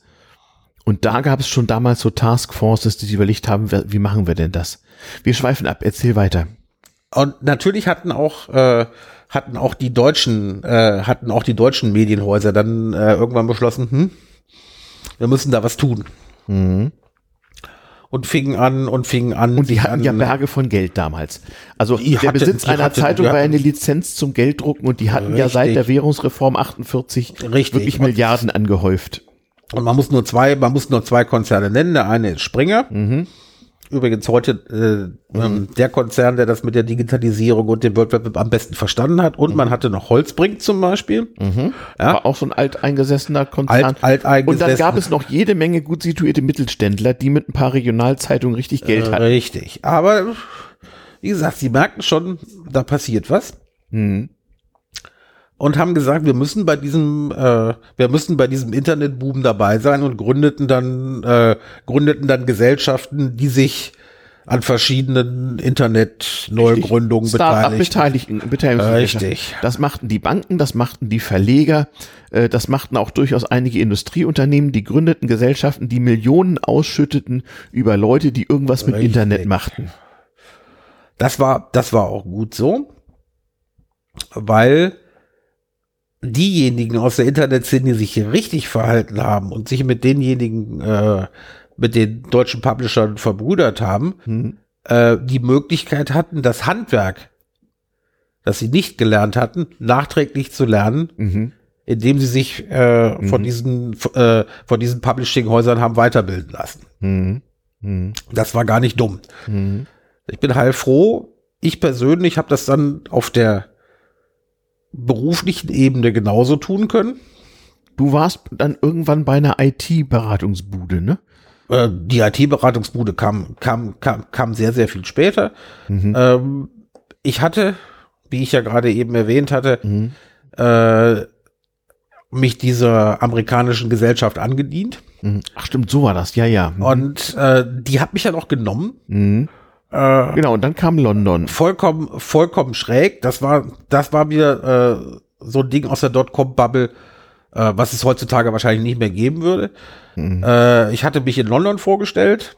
Mhm. Die Londoner hatten mich, äh, hatten mich geprüft und für halbwegs gut befunden. Und 14 Tage später stand ich in, äh, stand ich in äh, äh, Alexandria, Virginia bei mhm. Washington mhm. und durfte präsentieren.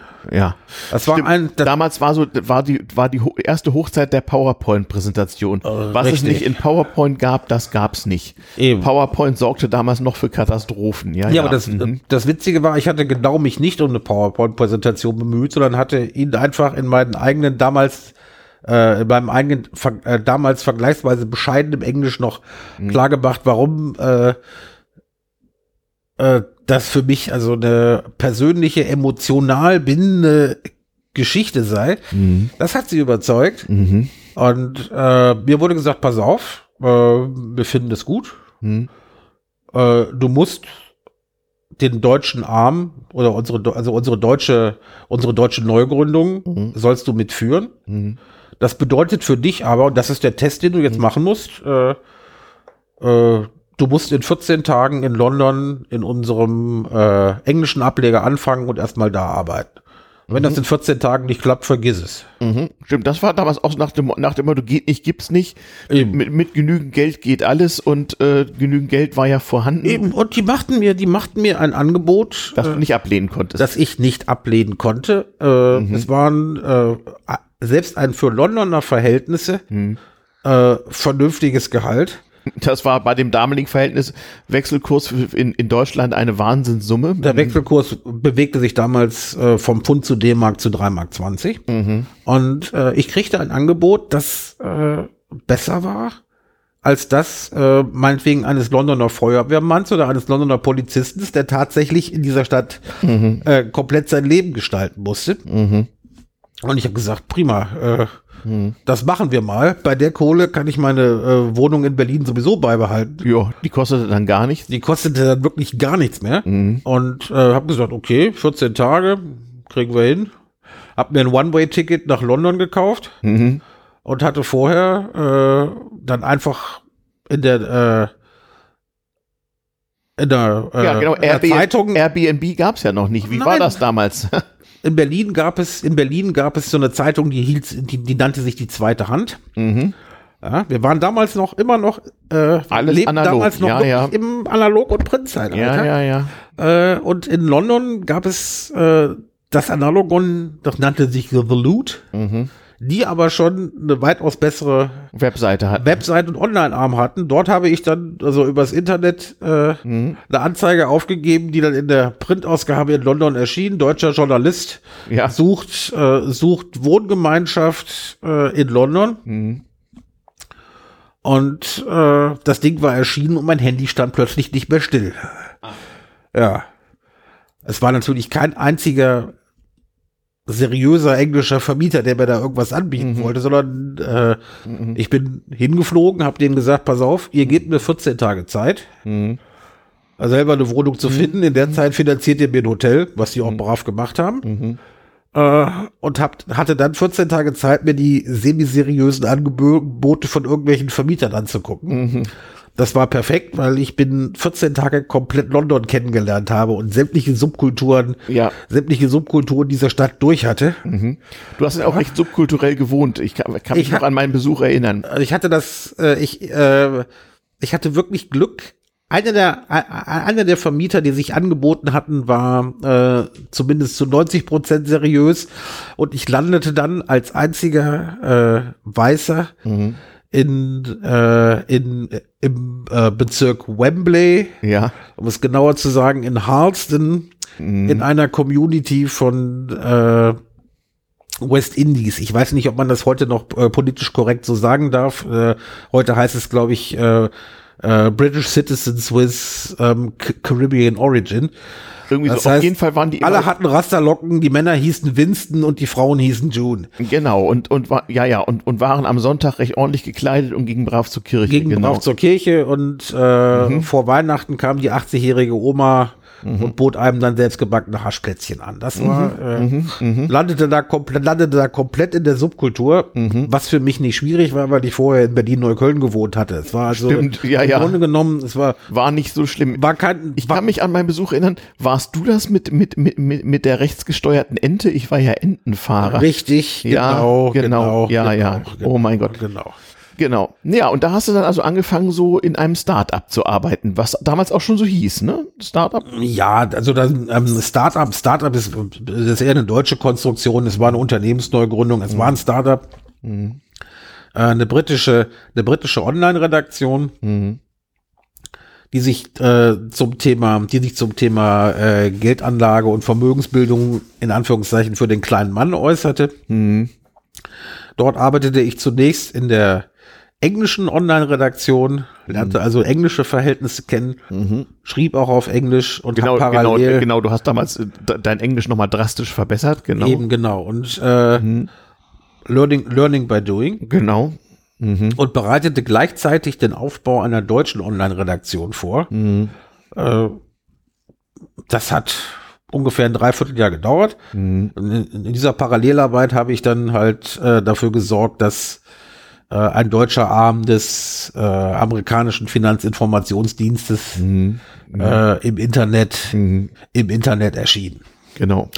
Ja, ja. Ja? Und das, das, das war für mich, das war für mich äh, der Karriereboost überhaupt, ja. weil ich ohne jede, im Grunde genommen ohne jede Kenntnis der Medienlandschaft und ähnliches äh, ähm, dort in London gelandet war, ins kalte Wasser geworfen wurde und mich dann plötzlich äh, mit der deutschen Medienlandschaft auseinandersetzen musste. Und damals war es so, du konntest im Internet irgendwas schreiben, aber äh, du warst nicht glaubwürdig. Wenn Nee, du er- Glaubwürdigkeit, Weil das stand ja im Internet. richtig, wenn du deine Glaubwürdigkeit erhöhen wolltest, brauchtest du als Internet, äh, als Internetgesellschaft damals Kooperationspartner in der Printbranche. Denn nur was die Leute schwarz auf weiß nach Hause tragen können, ist wirklich glaubwürdig. Nur das ist wahr, ja, ja. Richtig. Mhm. Und äh, ich hatte dann die Aufgabe, äh, nachdem ich dann äh, die, die äh, Startinternet, die Startinhalte für die deutsche Internetseite gebaut hatte, Mhm. musste ich mich plötzlich mit deutschen Printjournalisten auseinandersetzen. Ja. Das wurde, das wurde richtig spannend. Weil die hatten zum Teil so gar keinen Bock auf das böse Internet. Die hatten A, überhaupt gar keinen Bock auf das böse Internet und äh, waren natürlich tierisch stinkig, dass äh, irgendein dahergelaufener äh, Naturwissenschaftsstudent sich plötzlich in ihrer Domäne rumtrieb. ja, ja. Das war aber nicht das Problem. Mhm. Das wahre Problem war, äh, dass sie mit mir arbeiten mussten, weil wir einen deutschen Partner gefunden hatten, der zu einem sehr großen deutschen Medienhaus gehörte. Ja.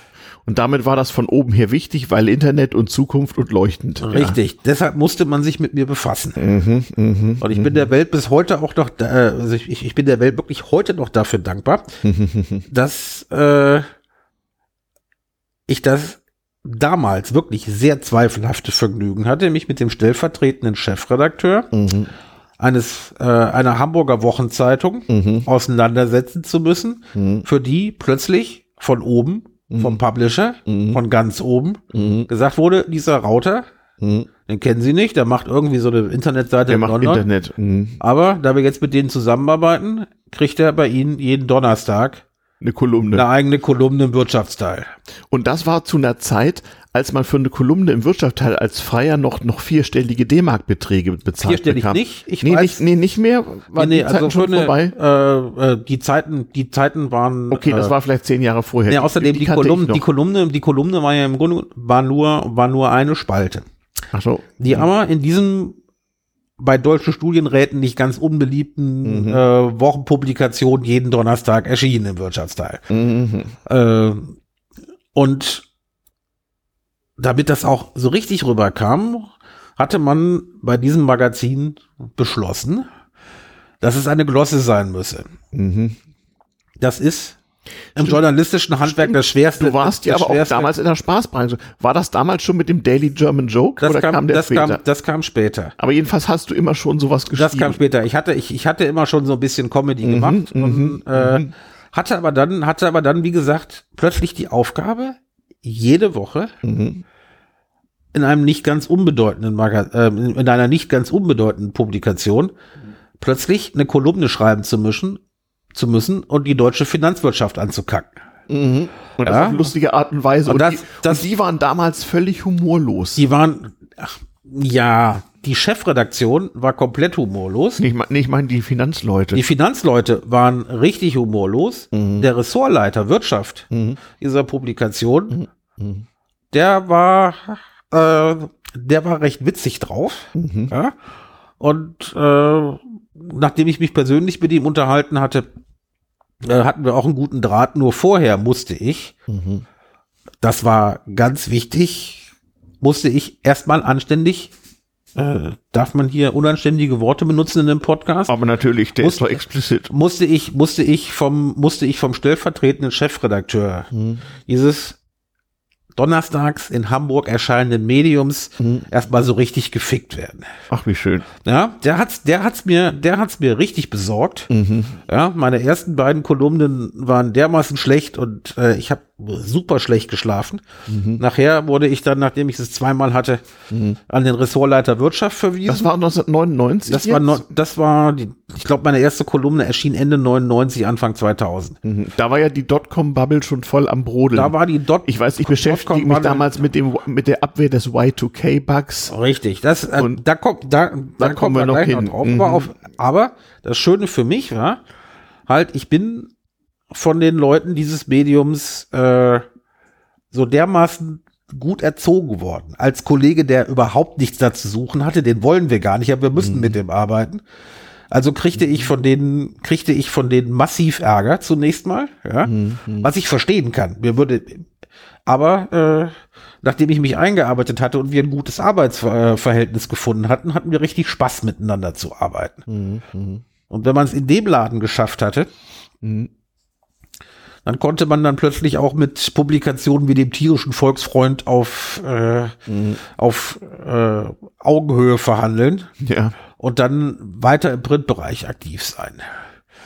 Naja. Das heißt- und in, in der Zeit hatte ich dann über meine Schweden-Connection so diverse Anfragen von Leuten, die dann nicht nur aus Stockholm, sondern die dann auch mal in Deutschland ein größeres Rad drehen wollten und hier in irgendwelchen Startups investieren. Und es gab damals auch in Berlin eine Startup-Szene und da konnte man mit den absurdesten Ideen den Leuten Ja. Millionen aus der Tasche ziehen. Richtig. Und die Berliner Startup-Szene, die war seit spätestens 98 vergiftet, weil sich damals schon ein Familienclan dort rumgetrieben hat, der heute auch, äh, der heute auch noch sehr aktiv ist. Das waren die äh, Gebrüder Samba. Das muss, das muss keiner googeln. Die kennt man. Die hatten einen Klon gegründet des Auktionshauses eBay mit dem schönen Namen Alando. Und das Ding lief ein halbes Jahr und konnte dann für rund 50 Millionen Euro direkt Nee, Mark eBay, war das doch noch, ne? äh, 50 Millionen Euro. Ah ja, okay, also 100 Millionen Mark, ja. Moment, fünf, der, äh, nee, also äh, wenn ich mich richtig erinnere, ging es um die 50 Millionen Dollar. Ah, so war's. Ja, Okay. Mhm. bleiben, wir in der, bleiben wir in der Universalwährung. Ähm, die haben das Zeug dann für 50 Millionen Dollar an eBay verbimmelt. Und einer der drei Brüder wurde gleich eBay Europa-Chef. Das heißt, da hatte sich, da wurde, äh, da wurde dann klar, dass man äh, hierzulande eigentlich äh, nicht wirklich groß eine genuine Leistung bringen musste, oder nur irgendwas vernünftig kopieren. Und das dann möglichst schnell an irgendeinen großen Konzern oder Investor verbimmeln muss.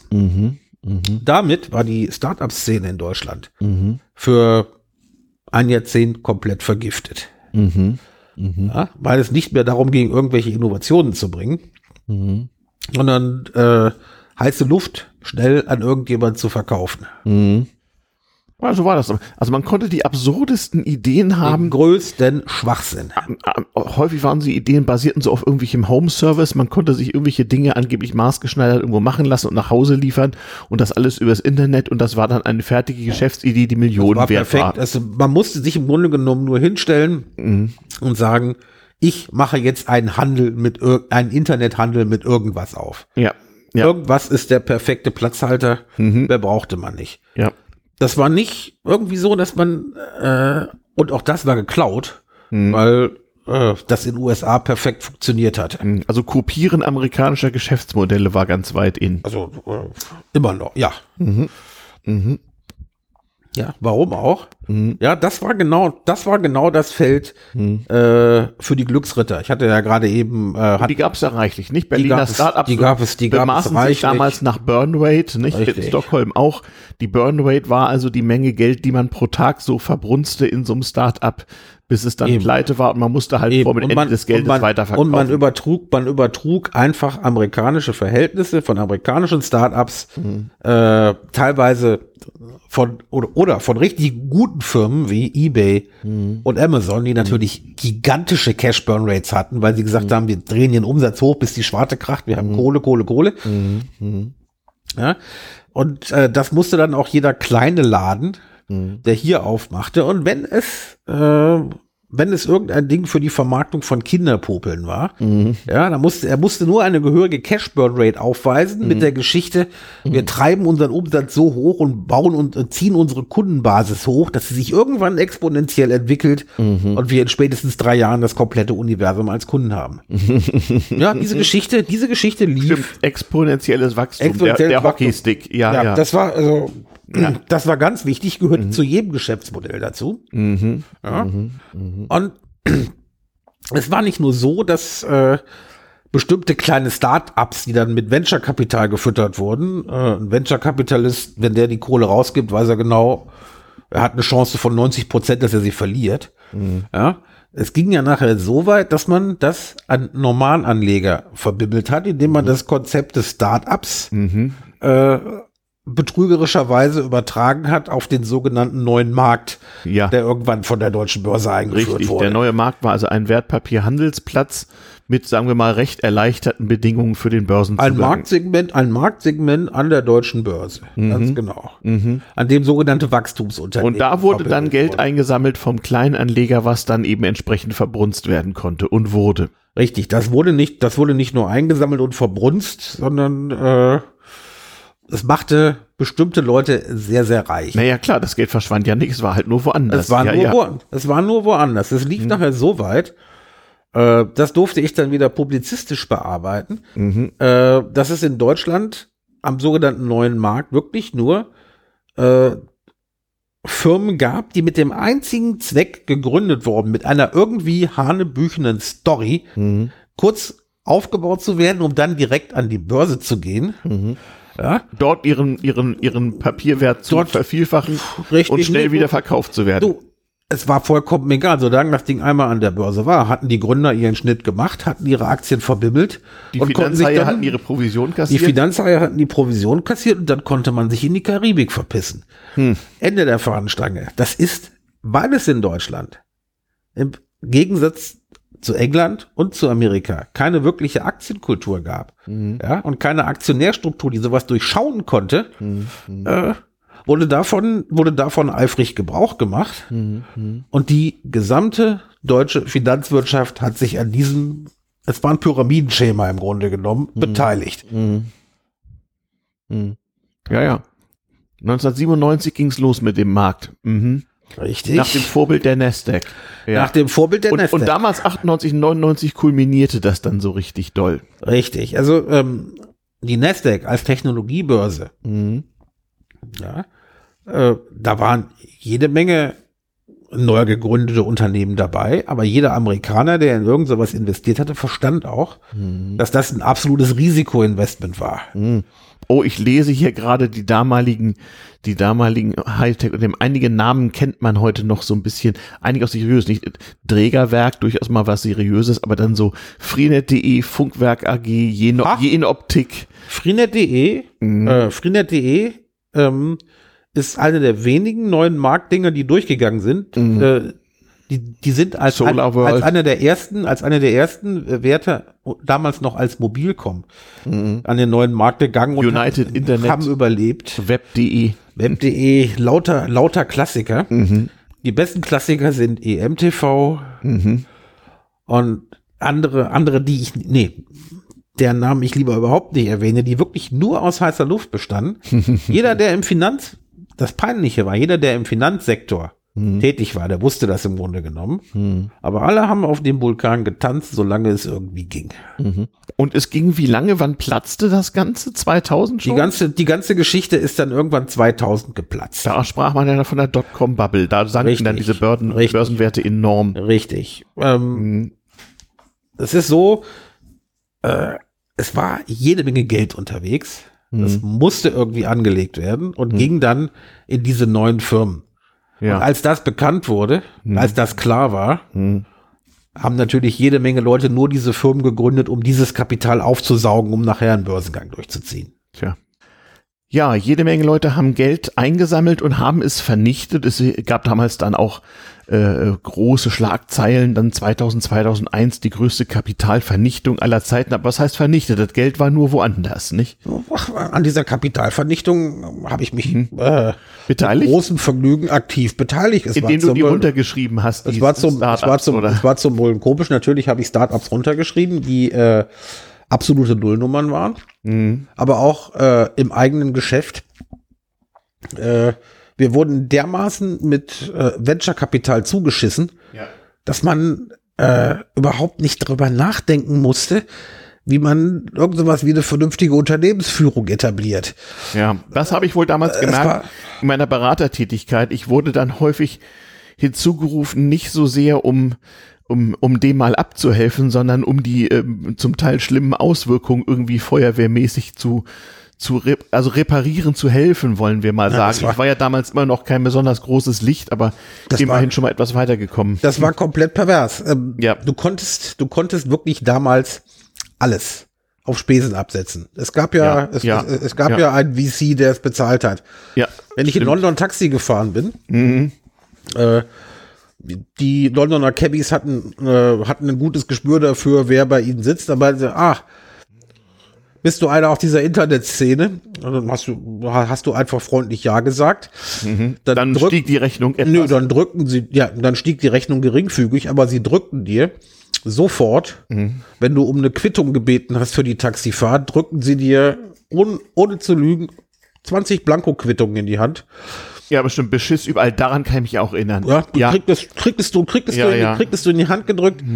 Ich war äh, zum Glück so anständig, das nicht auszunutzen. Nee, das habe ich auch nicht gemacht. Aber es gab genug Leute, die es getan haben. Ja, ja. Aber auch anderweitig. Du konntest auf die ehrliche Tour. ja, Korruption an allen Du Enden. konntest auf die ehrliche Ja. Tour, du konntest auf die ehrliche Tour dann äh, dein äh, P- Privatleben im Grunde genommen, im Grunde genommen auf Geschäftskosten finanzieren, weil jedes ja Frühstück, Leute. jedes Frühstück und sonst Gut, was. die Leute haben aber auch wirklich im Büro gewohnt zum Teil, denn also Das habe ich, das zur, habe ich, das, zur das, Start-up-Kultur gehört ja auch dazu, dass man 24/7 im Grunde das genommen habe ich, das habe ich auch gemacht. Ja. Ähm, Ja. Das, es ist auch, es ist okay. Ich habe für das, was ich damals abgesetzt habe, kein schlechtes Gewissen. aber ich sehe, Mhm. Also in, in Software in, in Softwarebuden war es nicht unüblich, dass es so um den großen Entwicklerraum herum so Keminaten gab, wo man so zwischendurch ein paar Stunden abmatten konnte und dann weiter hacken. war Da vollkommen, sind Leute monatelang nicht rausgekommen. war vollkommen okay. aber auch anderweitig wurde eine Verschwendung betrieben. Die war zum Brüllen, die war zum Brüllen. Das stimmt. komisch. Alle wollten sich ja übertrümpfen mit der eigenen, äh, mit der eigenen Geltungssucht äh, Sucht sozusagen und wollten den Leuten aus der Old Economy mal zeigen, was für arme Würstchen Mal sie waren. zeigen, wo der Hammer hing. Auf was für, auf was für Events man so war und was für komische Sachen man so im, im Namen der Startups gemacht hat. Richtig. Das war zum Teil nur dafür gemacht, um der normalen Welt da draußen zu zeigen, ihr habt alle was verkehrt gemacht und wir, wir sind im Internet. Richtig. Wir haben für die englische Firma Mhm. haben wir an einem Abend das Globe Theater, Mhm. also da, äh, wo dieser gewisse Herr Shakespeare Ja, ja. äh, Ja, ja. rumgespielt hat, haben wir das Globe Theater gemietet Mhm. und haben dort eine Firmenveranstaltung durchgeführt. Nichts anderes als einen großen Company Bash mit Trinken. Mhm. Da wurde ein, da wurde eine der Unternehmensgrößen aus Amerika eingeflogen. Mhm. Und damit das auch dann bekannt wurde, bekannt in diesem Fall in Anführungszeichen, äh, wurden sämtliche ähm, Fahrradrikschas in London Mhm. mit unserem Company-Logos äh, Logo geziert, was also auch wieder bestimmt einen fünfstelligen Beitrag gekostet hat. Wenn das gereicht, wahrscheinlich sechsstellig Pfund, aber man hatte es ja. Äh, Mm. M- Man hatte es ja, nur, nur um äh, einen der amerikanischen Firmengrößen äh, eine Zu beeindrucken. Ja, natürlich. Also Ja, äh, ja. Wie hießen diese Dörfer? Potemkinsche Dörfer. Genau, um Graf dem, da- Potjomkin hatte. um, dem, ja. um dem ein potemkinsches Dorf zeigen zu können, wie toll wir unseren Unternehmenserfolg in London feiern. Deshalb durfte auch keiner mit dem Taxi fahren, sondern alle mussten mit Rikschas Und fahren. das war ja, das war dann ja für die Deutschen noch mal eine Stufe mehr. Wenn man mit den Deutschen damals an London gefahren ist, sind denen die Augen übergegangen und sie haben festgestellt, wir sind ja noch Waisenknaben. Man kann das ja alles noch, noch, noch viel, viel härter betreiben. Ja, was da, was da an Kohle rausgehauen Ja, ja. gehauen wurde, ist Ja, ja. unglaublich. Ja, ja. Was aber auch wieder passt, weil Sex and Drugs and in Rock'n'Roll. London, in London residierte die Investmentbanker-Szene, Mhm. Ja. die europäische, Richtig, die war damals eindeutig in London. die Mhm. dazu beigetragen hat, die, die mit dazu beigetragen hat, Mhm. äh, den Dotcom, äh, den Dotcom-Boom zu finanzieren. Und die wussten ja damals schon, wie man ordentlich auf die Und Sahne gegen haut. die, gegen die, gegen die waren wir echte Waisenknaben. Allerdings, ja. Ja, Ja, aber was, stimmt. Was da, was da an Investorengeld verbrannt worden ist, sehr schön. Äh, wir hatten, das war die, im Grunde die, die, die spannendste Zeit am Anfang des Londoner Startups, Hm. ähm, hatten wir einen äh, Temporary Office Space äh, in der Baker Street. Ich glaube, da hast du Mhm. Da mich habe ich damals besucht. besucht. Neben ne? dem Sherlock Holmes Museum in der Paar Baker Me- Street, paar Meter mitten, neben- mitten in London, Ein paar ja. Meter neben dem Sherlock Holmes Museum. Ich habe mich jeden Tag köstlich amüsiert. Ja. Wenn ich aus Wembley äh, Ja. rausgefahren bin, Ja. äh, Baker Street ausstieg, dann stand dann immer so ein Sherlock Holmes Impersonator. Stimmt, und Der- hat die der ging- Touristen, hat die Touristen in dieses Museum gelotst. Nachher aus dem Weg, weil ich jeden Morgen zu dem hin bin und ihn dann äh, ge- gefragt habe, ob er jetzt wieder mal einen neuen Fall zu lösen hätte. Dann äh, ich kam dann also dann, äh, ah, äh, Mhm. dann The Mystery of the Lost Pint habe ich ihn immer gefragt. Ja, Ah, okay. Stimmt, ges gesoffen haben wir auch barbarisch, ne? Es war nicht feierlich. Ich meine, immerhin nicht die ganzen anderen Drogen genommen, die so Nein, umliefen. die, die anderen Drogen, Denn die waren ja nun auch reichlich. Nein, die sind in der heutigen Startup-Szene äh, beliebt. In der damaligen Startup-Szene Naja, es gab zumindest Techno-Tanztabletten in zwielichtigen Clubs. war Das schon. bei den Leuten, die bei den Leuten, die in meinem Umfeld arbeiteten, war das also äh, war das nicht der Fall, aber die Droge Alkohol war Ja, ja. omnipräsent, kein Wunder. Wer die britische Arbeitskultur kennt, der weiß, dass äh, Geschäftsbesprechungen und alle wichtigen Entscheidungen im Unternehmen im Grunde genommen nicht in der Unternehmenszentrale, sondern im Pub gefällt werden. Das ist wohl so, ja. Und da wir genug Kohle hatten, die zu verbraten war, ja.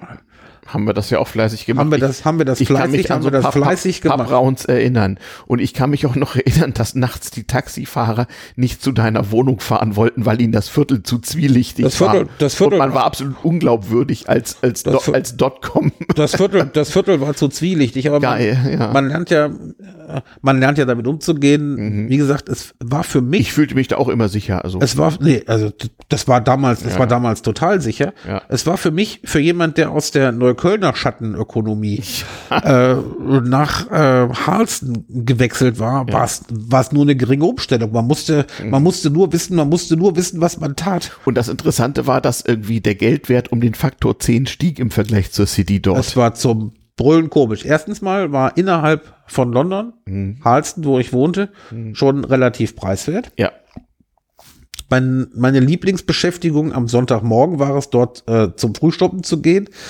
In eine, in, In, ein, in das Workman's Café oder wo war das? das Workman's Café war für das Workman's Café war fürs Frühstück. Da gab's für 1 Pfund 20, Mhm. da gab's für 1 Pfund 20 irgendwie das äh, Plate Number 4, ein Full English Breakfast. ein Full English Breakfast, aber so dermaßen full, dass du bis zum Abend nicht, äh, dass du was bis ja zum Abend England nichts mehr essen äh, musstest. auch keine dumme Idee ist, ja. Mhm. ist kein Problem. Und äh, ich war der Einzige, der da in normalen Klamotten saß, alle anderen im Blaumann oder mit Helm auf. Ja, ja, ich erinnere mich noch. Ja, ja. Aber sie, die haben sich irgendwann an diesen komischen Deutschen gewöhnt, der da wohnte. Ja, man. Gehörte, man gehörte irgendwann Stimmt, die dazu. normalen Leute haben die Leute aus dieser Startup-Bubble, man wusste ja irgendwann, da gibt's irgendwie sowas Startup-Internet, sonst wie so halb bewundert, halb Das haben verspottet, aber haben Na, das, das haben die, das haben die in meinem, äh, in meinem direkten Umfeld. Also mit den 80-jährigen Haschko äh, ja. Haschblättchenverkäuferinnen Ja, ja, und ähnliches, die wussten nicht, wo ich arbeite. Die haben nur gemerkt, ach, da ist irgendjemand, der sich integriert. und der macht was mit Computern Der macht Internet. irgendwas mit Computern und der wohnt da und der ist freundlich und der verpfeift keinen bei der, Pol verpfeift keinen bei der Polizei, die drei, die Ich drei Meter sagen, nebenan die war. gegenüber war. Die wohnte, die wohnte bei mir direkt gegenüber, aber als sie irgendwann merkten, okay, äh, dieser Typ mit der hellen Gesichtsfarbe, der ja eigentlich gar nicht hingehört, Ja, der ja, weiß genau, der weiß genau, was er tun muss. Ja, ja. Ja, dann äh, gehörte man, gehörte man irgendwann dazu. Irgendwann würde einem klar gemacht, Mhm. ähm, weißt du was, ähm, du hast doch in deinem Zimmer keine vernünftige Hi-Fi-Anlage. Ja, ja. Ja, äh, ich sag, nee, brauche ich ja auch nicht. Ja, doch, doch, ach doch, du musst ja mal vernünftig Musik hören. Mhm, Ja, ja. Weißt du was, geh mal zu dem Friseur da um die Ecke Mhm. und erzähl, erzähl, was du brauchst. Und ich dachte, hm, Friseur, Hi-Fi. Aber ich dachte, eh, ich musste eh Haare schneiden lassen. Ja, ja. dann mal dahin. Und erwähnte dann nebenher, also das ist, äh, dass mein. Das war, aber nicht, das war aber nicht der Code für 10 Kilo Koks oder so. Nein, das war genau der Code, den man brauchte, um eine Woche später eine geklaute, eine geklaute Musikanlage aus dem Friseur abzuholen. Ah ja, okay. Ja, also man, man gewöhnte sich, man gewöhnte sich an diese Art, man gewöhnte sich an diese Art von Schattenwirtschaft, äh, die teilweise wirklich äh, sehr witziges, äh, sehr witzige Züge annahm. Ich erwähnte gerade eben meine äh, Sonntagsmorgensroutine. London kann durchaus billig sein. Äh, ich kaufte mir eine Sonntagszeitung und ging dann in einen Pub, äh, in dem es Sonntagmorgens immer für einen Pfund einen, einen Pint Stimmt. ein Pint Guinness War- plus einen doppelten Jack Daniels auf Eis gab. Wie gab es damals, die Pappregeln waren so, dass man, die waren schon gelockert, ne? Man konnte schon ähm, am Sonntagmittag trinken. Sonntagmorgen, Sonntagvormittags trinken war kein Thema. Was mich zu Anfang ein bisschen irritiert hat, war, das war ein Pub mit einer sogenannten New Music Policy. Die gibt es, also wo kein, äh, keine Musikbox, keiner ist. Ähm, wie gesagt, ich wohnte in, äh, in Borough Wembley. Mhm. Dort ist die Guinness Brauerei. Mhm. Dort waren sehr viel, äh, also wohnten dort auch sehr viele Iren. Ja. die da mitgebraut haben. In diesem Pub ging dann äh, so nach dem zweiten Herrengedeck, was man sich dann morgens zur Sonntagszeitung gegönnt hat, ging dann eben mit dem Tablett rum und sammelte für die Kapelle. ja, stimmt. Für die Musik, die es nicht gab. Für die Musik, ich erinnere mich. Für die Musik, die es, für die Musik, die es nicht gab. Und ja, ähm, ja, ja, ich, ich erinnere mich. also, äh, fragte dann äh, irgendwann beim zweiten Mal, ich habe beim ersten Mal habe ich einfach so 50 Pi, 50 Pi draufgeschmissen, Ja. weil mir das nicht klar war. Ja. Und dann beim zweiten Mal habe ich dann verstanden, irischer Akzent kann problematisch sein. Er meinte, man meinte ich zu, zu dem Typen, Momentchen mal, äh, was heißt das, äh, äh, Kapelle? Äh, hier ist doch gar keine Musik. Äh, für wen spende ich hier eigentlich? Darauf meinte der nur im breitesten Irisch, weißt du was? Ich merke an deinem Akzent, du bist Deutscher, deshalb erkläre ich dir das mal. Äh, du, du spendest jetzt, sonst schießt dir morgen früh einer ins Knie. Ah, das, ja. war die, das, war die, das war die sonntägliche Sammlung für die IRA, an der sich gefälligst jeder zu beteiligen hat.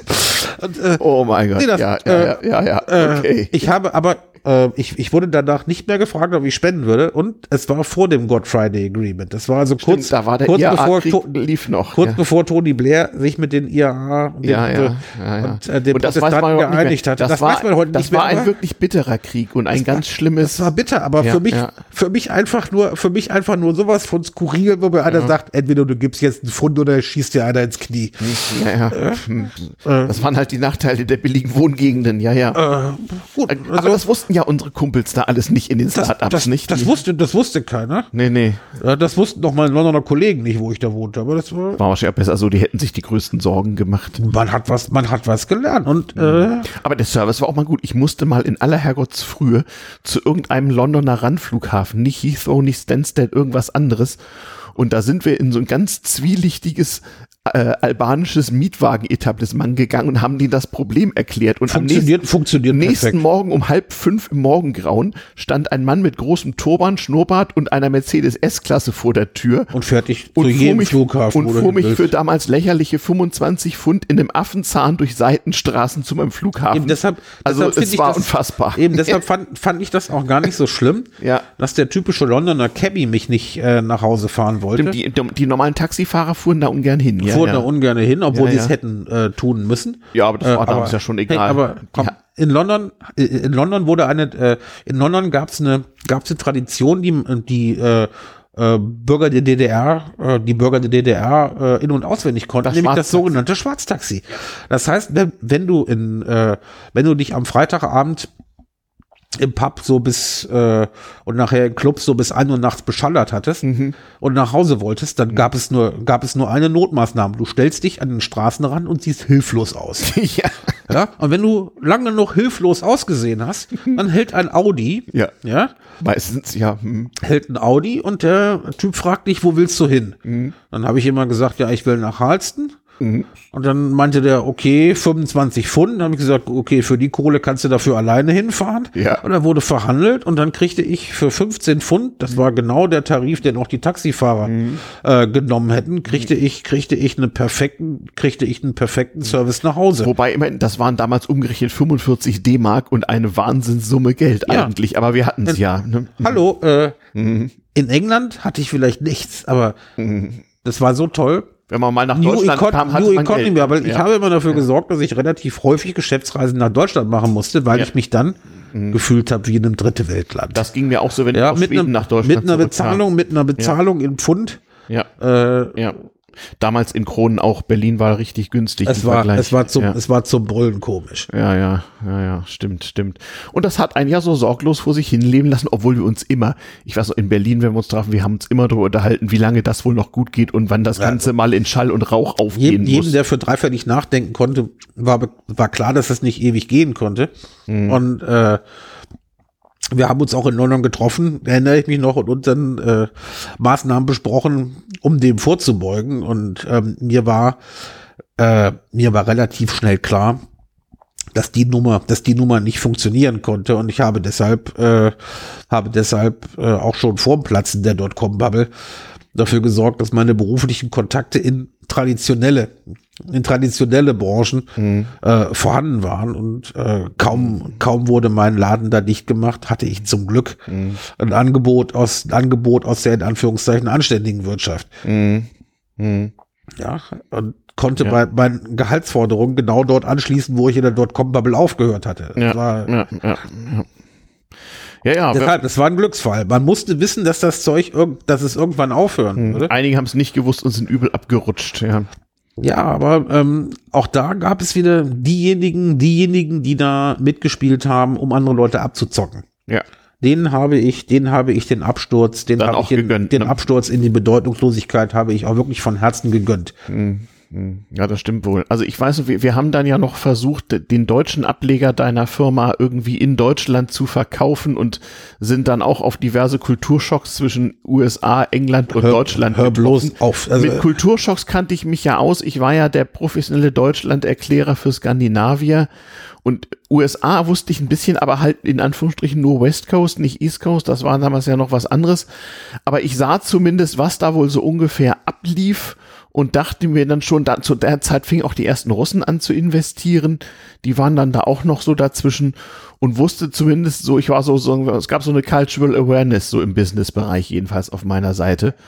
Und wir haben dann versucht, so noch halbwegs was Vernünftiges draus zu bauen, aber bevor uns das gelang, ist die Sache eigentlich abgeraucht. Ja, dann, ne? aber das Tolle war, und deshalb bin ich, deshalb bin ich, äh, deshalb sehe ich diesem Teil, diesem Teil meines Lebenslaufs äh, auch, auch wirklich sehr, sehr positiv. Gerade eben, weil ich gelernt habe, in diesen, das waren nur anderthalb Jahre, aber anderthalb sehr intensive Ich wollte Jahre. sagen, die fühlten sich aber an wie zehn. Das war, das war ein 24-7-Business und äh, Schneller leben, aber ja. in der Zeit, in der Zeit habe ich halt gelernt, zwischen kulturellen Unterschieden in der Unternehmenskultur zu vermitteln. Und es war wirklich erstaunlich, wie Mhm. sich zwischen Deutschland und England bereits das Verständnis Mhm. äh, ändert. Und sobald du Richtung Amerika gehst, Mhm. äh, hast du eine komplett andere Kultur. Die Leute äh, nutzen, sprechen dieselben Wörter, Mhm. aber, aber in einer komplett anderen Sprache. ja, ja. Das weiß ich ja damals das, auch noch. Das, was ich in dieser Zeit gelernt habe, das hat mich in den äh, Jahrzehnten danach hervorragend ernährt, dass ich die Erfahrungen, die ich da sammeln konnte, dann äh, Mhm. umsetzen konnte. Deshalb, ich, ich bin dankbar, dass es diese Zeit gab. Absolut. Ja, wo sind wir denn jetzt? Wir müssen mal ein bisschen wieder mal für den Hörer orientieren ähm, und auch noch ein paar Stichworte für die Suchmaschinen des geringsten Misstrauens hier liefern. Also neuer Markt, Y2K-Bug, nicht die Umstellung aller Software auf das Jahr 2000 beschäftigte mich eine Weile. Der deutsche Staat, der Finanzminister Hans Eichel stieß sich gesund an der Versteigerung der UMTS Mobilfunklizenzen, die ungefähr zehnmal mehr Geld einbrachte, als man für Best Case gerechnet hatte, nämlich die damals Wahnsinnssumme von 100 Milliarden D-Mark. Ähm, daran hat die deutsche Mobilfunkbranche dann noch jahrelang gelitten an diesem Aderlass, aber immerhin, äh, das war auch noch mal so ein Ding, was in Deutschland viele Zweifler davon überzeugte, jetzt brechen hier wirklich ganz moderne ja. Zeiten an. Y2K-Bug, du hast es gerade eben erwähnt, das haben wir, haben wir, glaube ich, in den vergangenen, in der vergangenen Unterhaltung gar nicht so genau richtig beleuchtet. Das war aber auch ein Symptom der damaligen Zeit. Ja. Ganz viel Software in Unternehmen lief noch auf Code, wo Speicherplatz so knapp war, dass man einfach nicht ans Jahr 2000 gedacht hatte und es gab tatsächlich Fälle, sich später raus, wo dann die Uhren von 1999 auf 1900 oder 1970 richtig, umstellten. Richtig, aber ich glaube in den, in der Mehrzahl der, also in der, äh, in der äh, äh, Allgemeinheit wäre das gar nicht so schlimm aufgefallen, aber mhm. äh, dieses Y2K-Bug wurde aufgeblasen ohne Ende. Na sicher. Von äh, interessierter Seite, von Unternehmensberatern und und mhm. und. Und diejenigen, die davon profitiert haben, und äh, das gönne ich denen, waren Kobold-Programmierer. Mhm. Die man noch zum Beispiel aus dem Altersheim Die man aus dem Altersheim, ja. die man aus dem Altersheim ja. an den Rollator gebunden ich, ich hat weiß im es, Rollstuhl, ich weiß Rollstuhl es noch genau. reingefahren Ich habe damals jemandem erzählt, dass ich als Schüler Fortran 4 gelernt hatte und zu dem Zeitpunkt bereits irgendwie 20 Jahre nicht benutzt. Und er meinte ernsthaft zu mir, wenn du willst, hast du nächste Woche einen Job. Ich habe das dann nicht gemacht, ja, weil nee, ich hatte ja meinen Schwedenjob. Aber das, das glaube ich dir. Ich habe im Institut habe ich in Fortran programmiert, mhm. äh, was äh, für naturwissenschaftliche Anwendungen immer noch die Sprache überhaupt ist. Mhm. Ja, und äh, da hieß es, oh, wer in sowas altmodischem wie Fortran programmieren kann, dem trauen wir auch noch zu, dann die alten Kobol, mhm. die alten Kobol-Algorithmen äh, irgendwie wieder aufzubauen. Und es war, das war ja nicht viel zu tun. Du, du, hast, du hast ja in ganz, ganz basalen Editoren uralten Code händisch darauf durchgesehen, wo da Datumsformate sind und hast da Felder eingefügt. Richtig. Aber ich möchte, also äh, leider habe ich noch nirgendwo eine Statistik gefunden, wie viel mit dem Y2K-Bug, mit dem angeblichen Y2K-Bug mhm. verdient worden ist. Mhm. Ich weiß aber noch, dass der Jahreswechsel 1999, 2000 wirklich so ein unglaubliches Ding war und auch so eine, eine zum Teil so ein bisschen angstbesetzte Geschichte. Es gab Leute, die haben den Weltuntergang erwartet. Ja, auch damit wurde Geschäfte gemacht, natürlich. Ja. Also natürlich haben auch damals schon, heute gibt's die Prepper-Szene, damals haben auch Leute den Leuten Dosenbrot und Konserven verkauft, weil sie meinten, weil sie dass die, haben, die Weltwirtschaft bricht zusammen. Irgendein, ja. irgendein Rechner wird schon falsch programmiert sein. Oder der Atomkrieg bricht aus. Und die, und ja. die Weltwirtschaft bricht zusammen und überhaupt. ja, ja. Köstlich amüsant, aber davon ist eine ich sag mal, eine komplette Generation von Unternehmensberatern äh, hat sich daran hat sich daran gesund gestoßen. Mhm. Auch von Nerds. Gut, man hatte mal für ein paar Monate echt hart zu tun. Die haben's, äh, die haben's auch verdient, weil die Nerds haben, die Nerds haben den Hype nicht angefangen. Es, es hat aber auch eine ganze Menge, eine ganze Menge Sicherheitsdenken gebracht. Also wie gesagt, damals war Microsoft und Windows noch dominierend, freie Software, das kam alles erst so ein bisschen. Es gab natürlich schon so Alternativen äh, im, im Business-Sektor, aber ähm, so für den normalen End-User war das eben wichtig und Microsoft fing damals an, vom Markt alles wegzuheiern, was irgendwie ging, weil man dann mit dem Übergang zu, ich weiß gar nicht, Win dann gab es ja diverse Zwischenstufe, irgendwann zu Windows Vista, was dann später kam, dann wirklich alles dicht gemacht hatte, was irgendwie ging, weil man merkte, dass ansonsten die Scheunentore so offen war, dass im Zuge des, des allgemeinen äh, Online-Seins äh, von Sicherheit gar keine Rede mehr hätte sein können. Also da wurde, muss man sagen, auch viel gemacht, damit es nicht noch viel schlimmer kam, als also es ohnehin gekommen war. Wir können uns darauf einigen, es wurde der, es wurde ein Grundstein, wie heißt das auf Neudeutsch, of Awareness gelegt. Mhm. Ja. ja. ja nicht nur Awareness, es wurde auch echt was gemacht. Ähm, es war zwar immer noch alles ganz furchtbar schlimm und stank, aber noch nicht mehr so schlimm wie noch kurz davor. Hm. Nein, aber äh, wenn ich diese ganze Zeit mhm. dieser Dotcom-Bobble mhm. Revue passieren lasse, also wir mhm. haben äh, und ich reklamiere für mich, dass ich zu dieser Nerd-Fraktion gehöre, die eigentlich was Gutes erreichen wollte und dann mhm. äh, mhm. äh, in, diesen, in, die, in dieses Business-Zeug mit reingekommen ist. Äh, wir haben, auch wenn die Sache richtig schön gecrasht ist, mhm. haben wir, haben wir eine ganze Menge erreicht. Mhm. mhm. Ja. Ja, sicherlich, überhaupt gar keine Frage.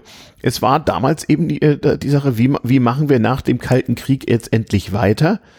Ähm, was ist das nächste große Ding sozusagen und wie können wir unsere Wirtschaft äh, auf ein neues Niveau heben, was dafür sorgt, dass wir auch in Zukunft äh, äh, gut leben können. Denn wie gesagt, viele Probleme von heute erschienen damals schon am Horizont und es war eine, eine der Ideen, daran zu arbeiten. Dass das äh, in vielen Bereichen furchtbar schief ging, liegt an Dingen, die wir mal in der nächsten Folge besprechen müssen. Denn ich weiß nicht, ob du meiner These zustimmst, auf eine Art, die damals keiner ahnen konnte, wurde damals auch die Grundlage gelegt für das, was 2008 als sogenannte Finanzkrise auf, ausbrach, meiner Meinung nach. Nein, ähm, nee, da, da bist äh, du mehr Fachmann als Da teile ich deine Meinung nicht. Äh, aber hätte man hätte man genau drauf geachtet, was in der Dotcom-Bubble ähm, zum Jahrtausendwechsel passiert ist, mhm. dann hätte man verhindern können, was 2008 nachher äh, in der Finanzkrise wirklich nach oben gekommen ist. Mhm. Okay. Es war äh, äh, die Zeichen, die Zeichen waren an der Wand. Mhm. Und ähm, man hätte was dagegen tun können, aber äh, die Erfahrung, die Erfahrung durften wir dann erst, die Erfahrung durften wir dann erst sieben Jahre später machen. Mhm. Mhm, mhm. Und ich hoffe, dass wir beim nächsten, beim nächsten Podcast dann tatsächlich mit, äh, mit Zahlen und mit, mit harten Fakten dann mal darauf eingehen können, mhm. was, äh, was an den Weltbörsen und in der Weltwirtschaft damals passiert ist. Mhm. Mhm. Ja, also im Nachhinein jetzt so mit, was weiß ich, 15, 15 Jahren Abstand, nicht, also 2002 war es endgültig vorbei. Ich weiß noch, du hattest irgendwie ein ganz tolles Jobangebot und das hättest du am 11. September 2001 antreten sollen und dann, oh, dann ja, passierte das, ein kleines Unglück. Das, das, war, das war für mich, das war für mich der Grund, mich äh, ein bisschen äh, aus dieser, sagen wir mal, Start-up und Innovator-Szene ein bisschen rauszuziehen. Weil das war doch, das wäre doch ein Job in New York gewesen. Das wäre, das wäre in, in der Start-up-Branche, nicht? Hätte, äh, hätte, hätte Fahrradkette, genau. Mhm. Ähm, kurzer Exkurs, nachdem äh, die Company, für die ich arbeitete, im Rahmen der Dotcom-Bubble zugemacht worden ist, mhm. musste ich mir keine Sorgen machen, hm.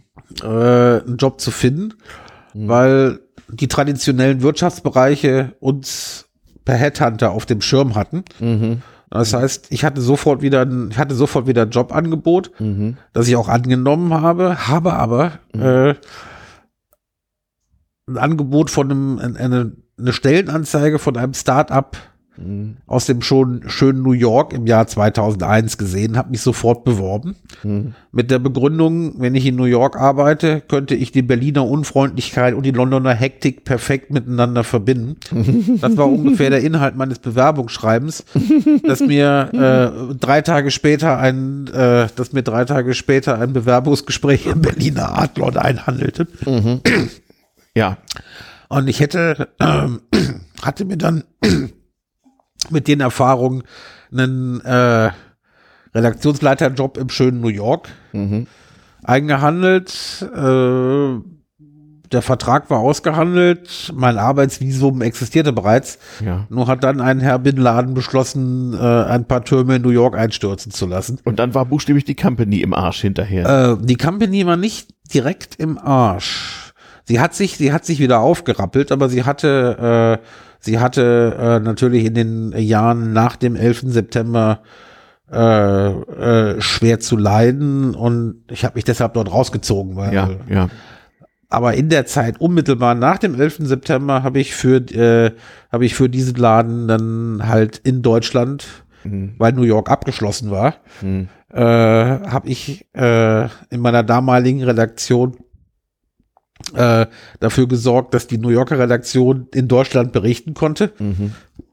Und äh, habe auch äh, im Auftrag des Firmen, des, des Firmeneigners, der nach dem Anschlag irgendwo mhm. zwischen Deutschland und Amerika festsaß, mhm. ja, mit äh, deutschen Publishern Verhandlungen geführt. Äh, mhm. Aber das hat äh, zum Glück hat mein damaliger Arbeitgeber äh, gesagt, pass auf, mhm.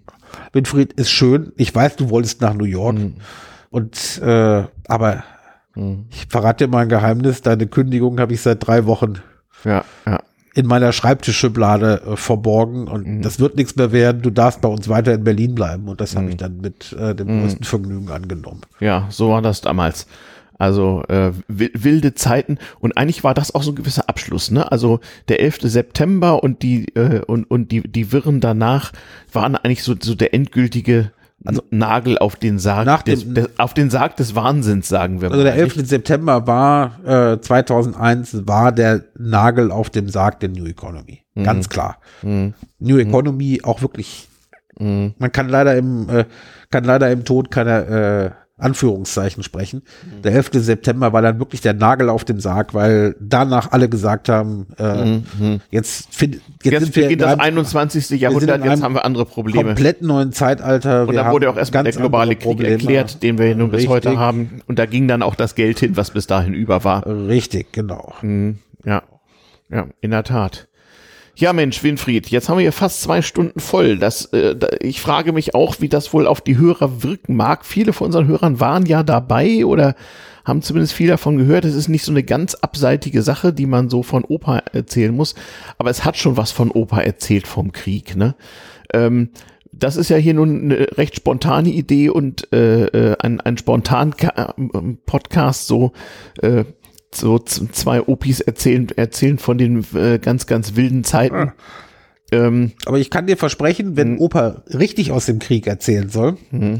dann sollten wir uns bei Gelegenheit mal darüber unterhalten, was das äh, für die Börsen und die Finanzindustrie in den Jahren 99 bis 2008 bedeutet hat. Mhm. Und gerade mhm. eben, weil ich an der New Economy Bubble teilnehmen durfte, war ich da ganz nah am Geschehen mhm. Mhm. mhm. und kann da ein paar ja. persönliche Einsichten liefern, die vielleicht gar nicht so schlecht sind. Das werden wir uns mal vornehmen, irgendwie fürs neue Jahr oder für, für einen Kongress oder irgendwann. Winfried, ich danke dir erstmal bis an dieser Stelle ganz, ganz doll. Ich glaube, wir haben es, soweit wir jetzt können, zusammen. Äh, man könnte alle möglichen Dödings und Anekdoten erzählen, aber wir lassen das mal als Zeitdokument hier stehen, wie das so war, als das Internet in Deutschland so richtig Fahrt aufnahm und Kontakt zur Wirtschaft aufnahm und als aus den USA und Großbritannien äh, die sogenannte New Economy nach Deutschland schwappte und wie sich das so anfühlte für uns damals. Vielen, vielen Dank für heute und dann kann ich ja schon sagen, äh, liebe Hörer, bis auf ein nächstes Mal. Bleibt uns gewogen, Kommentare wie immer an hörerpost at damals-tm-podcast.de, äh, macht uns gute Bewertung auf iTunes und ansonsten bis bald. Ciao.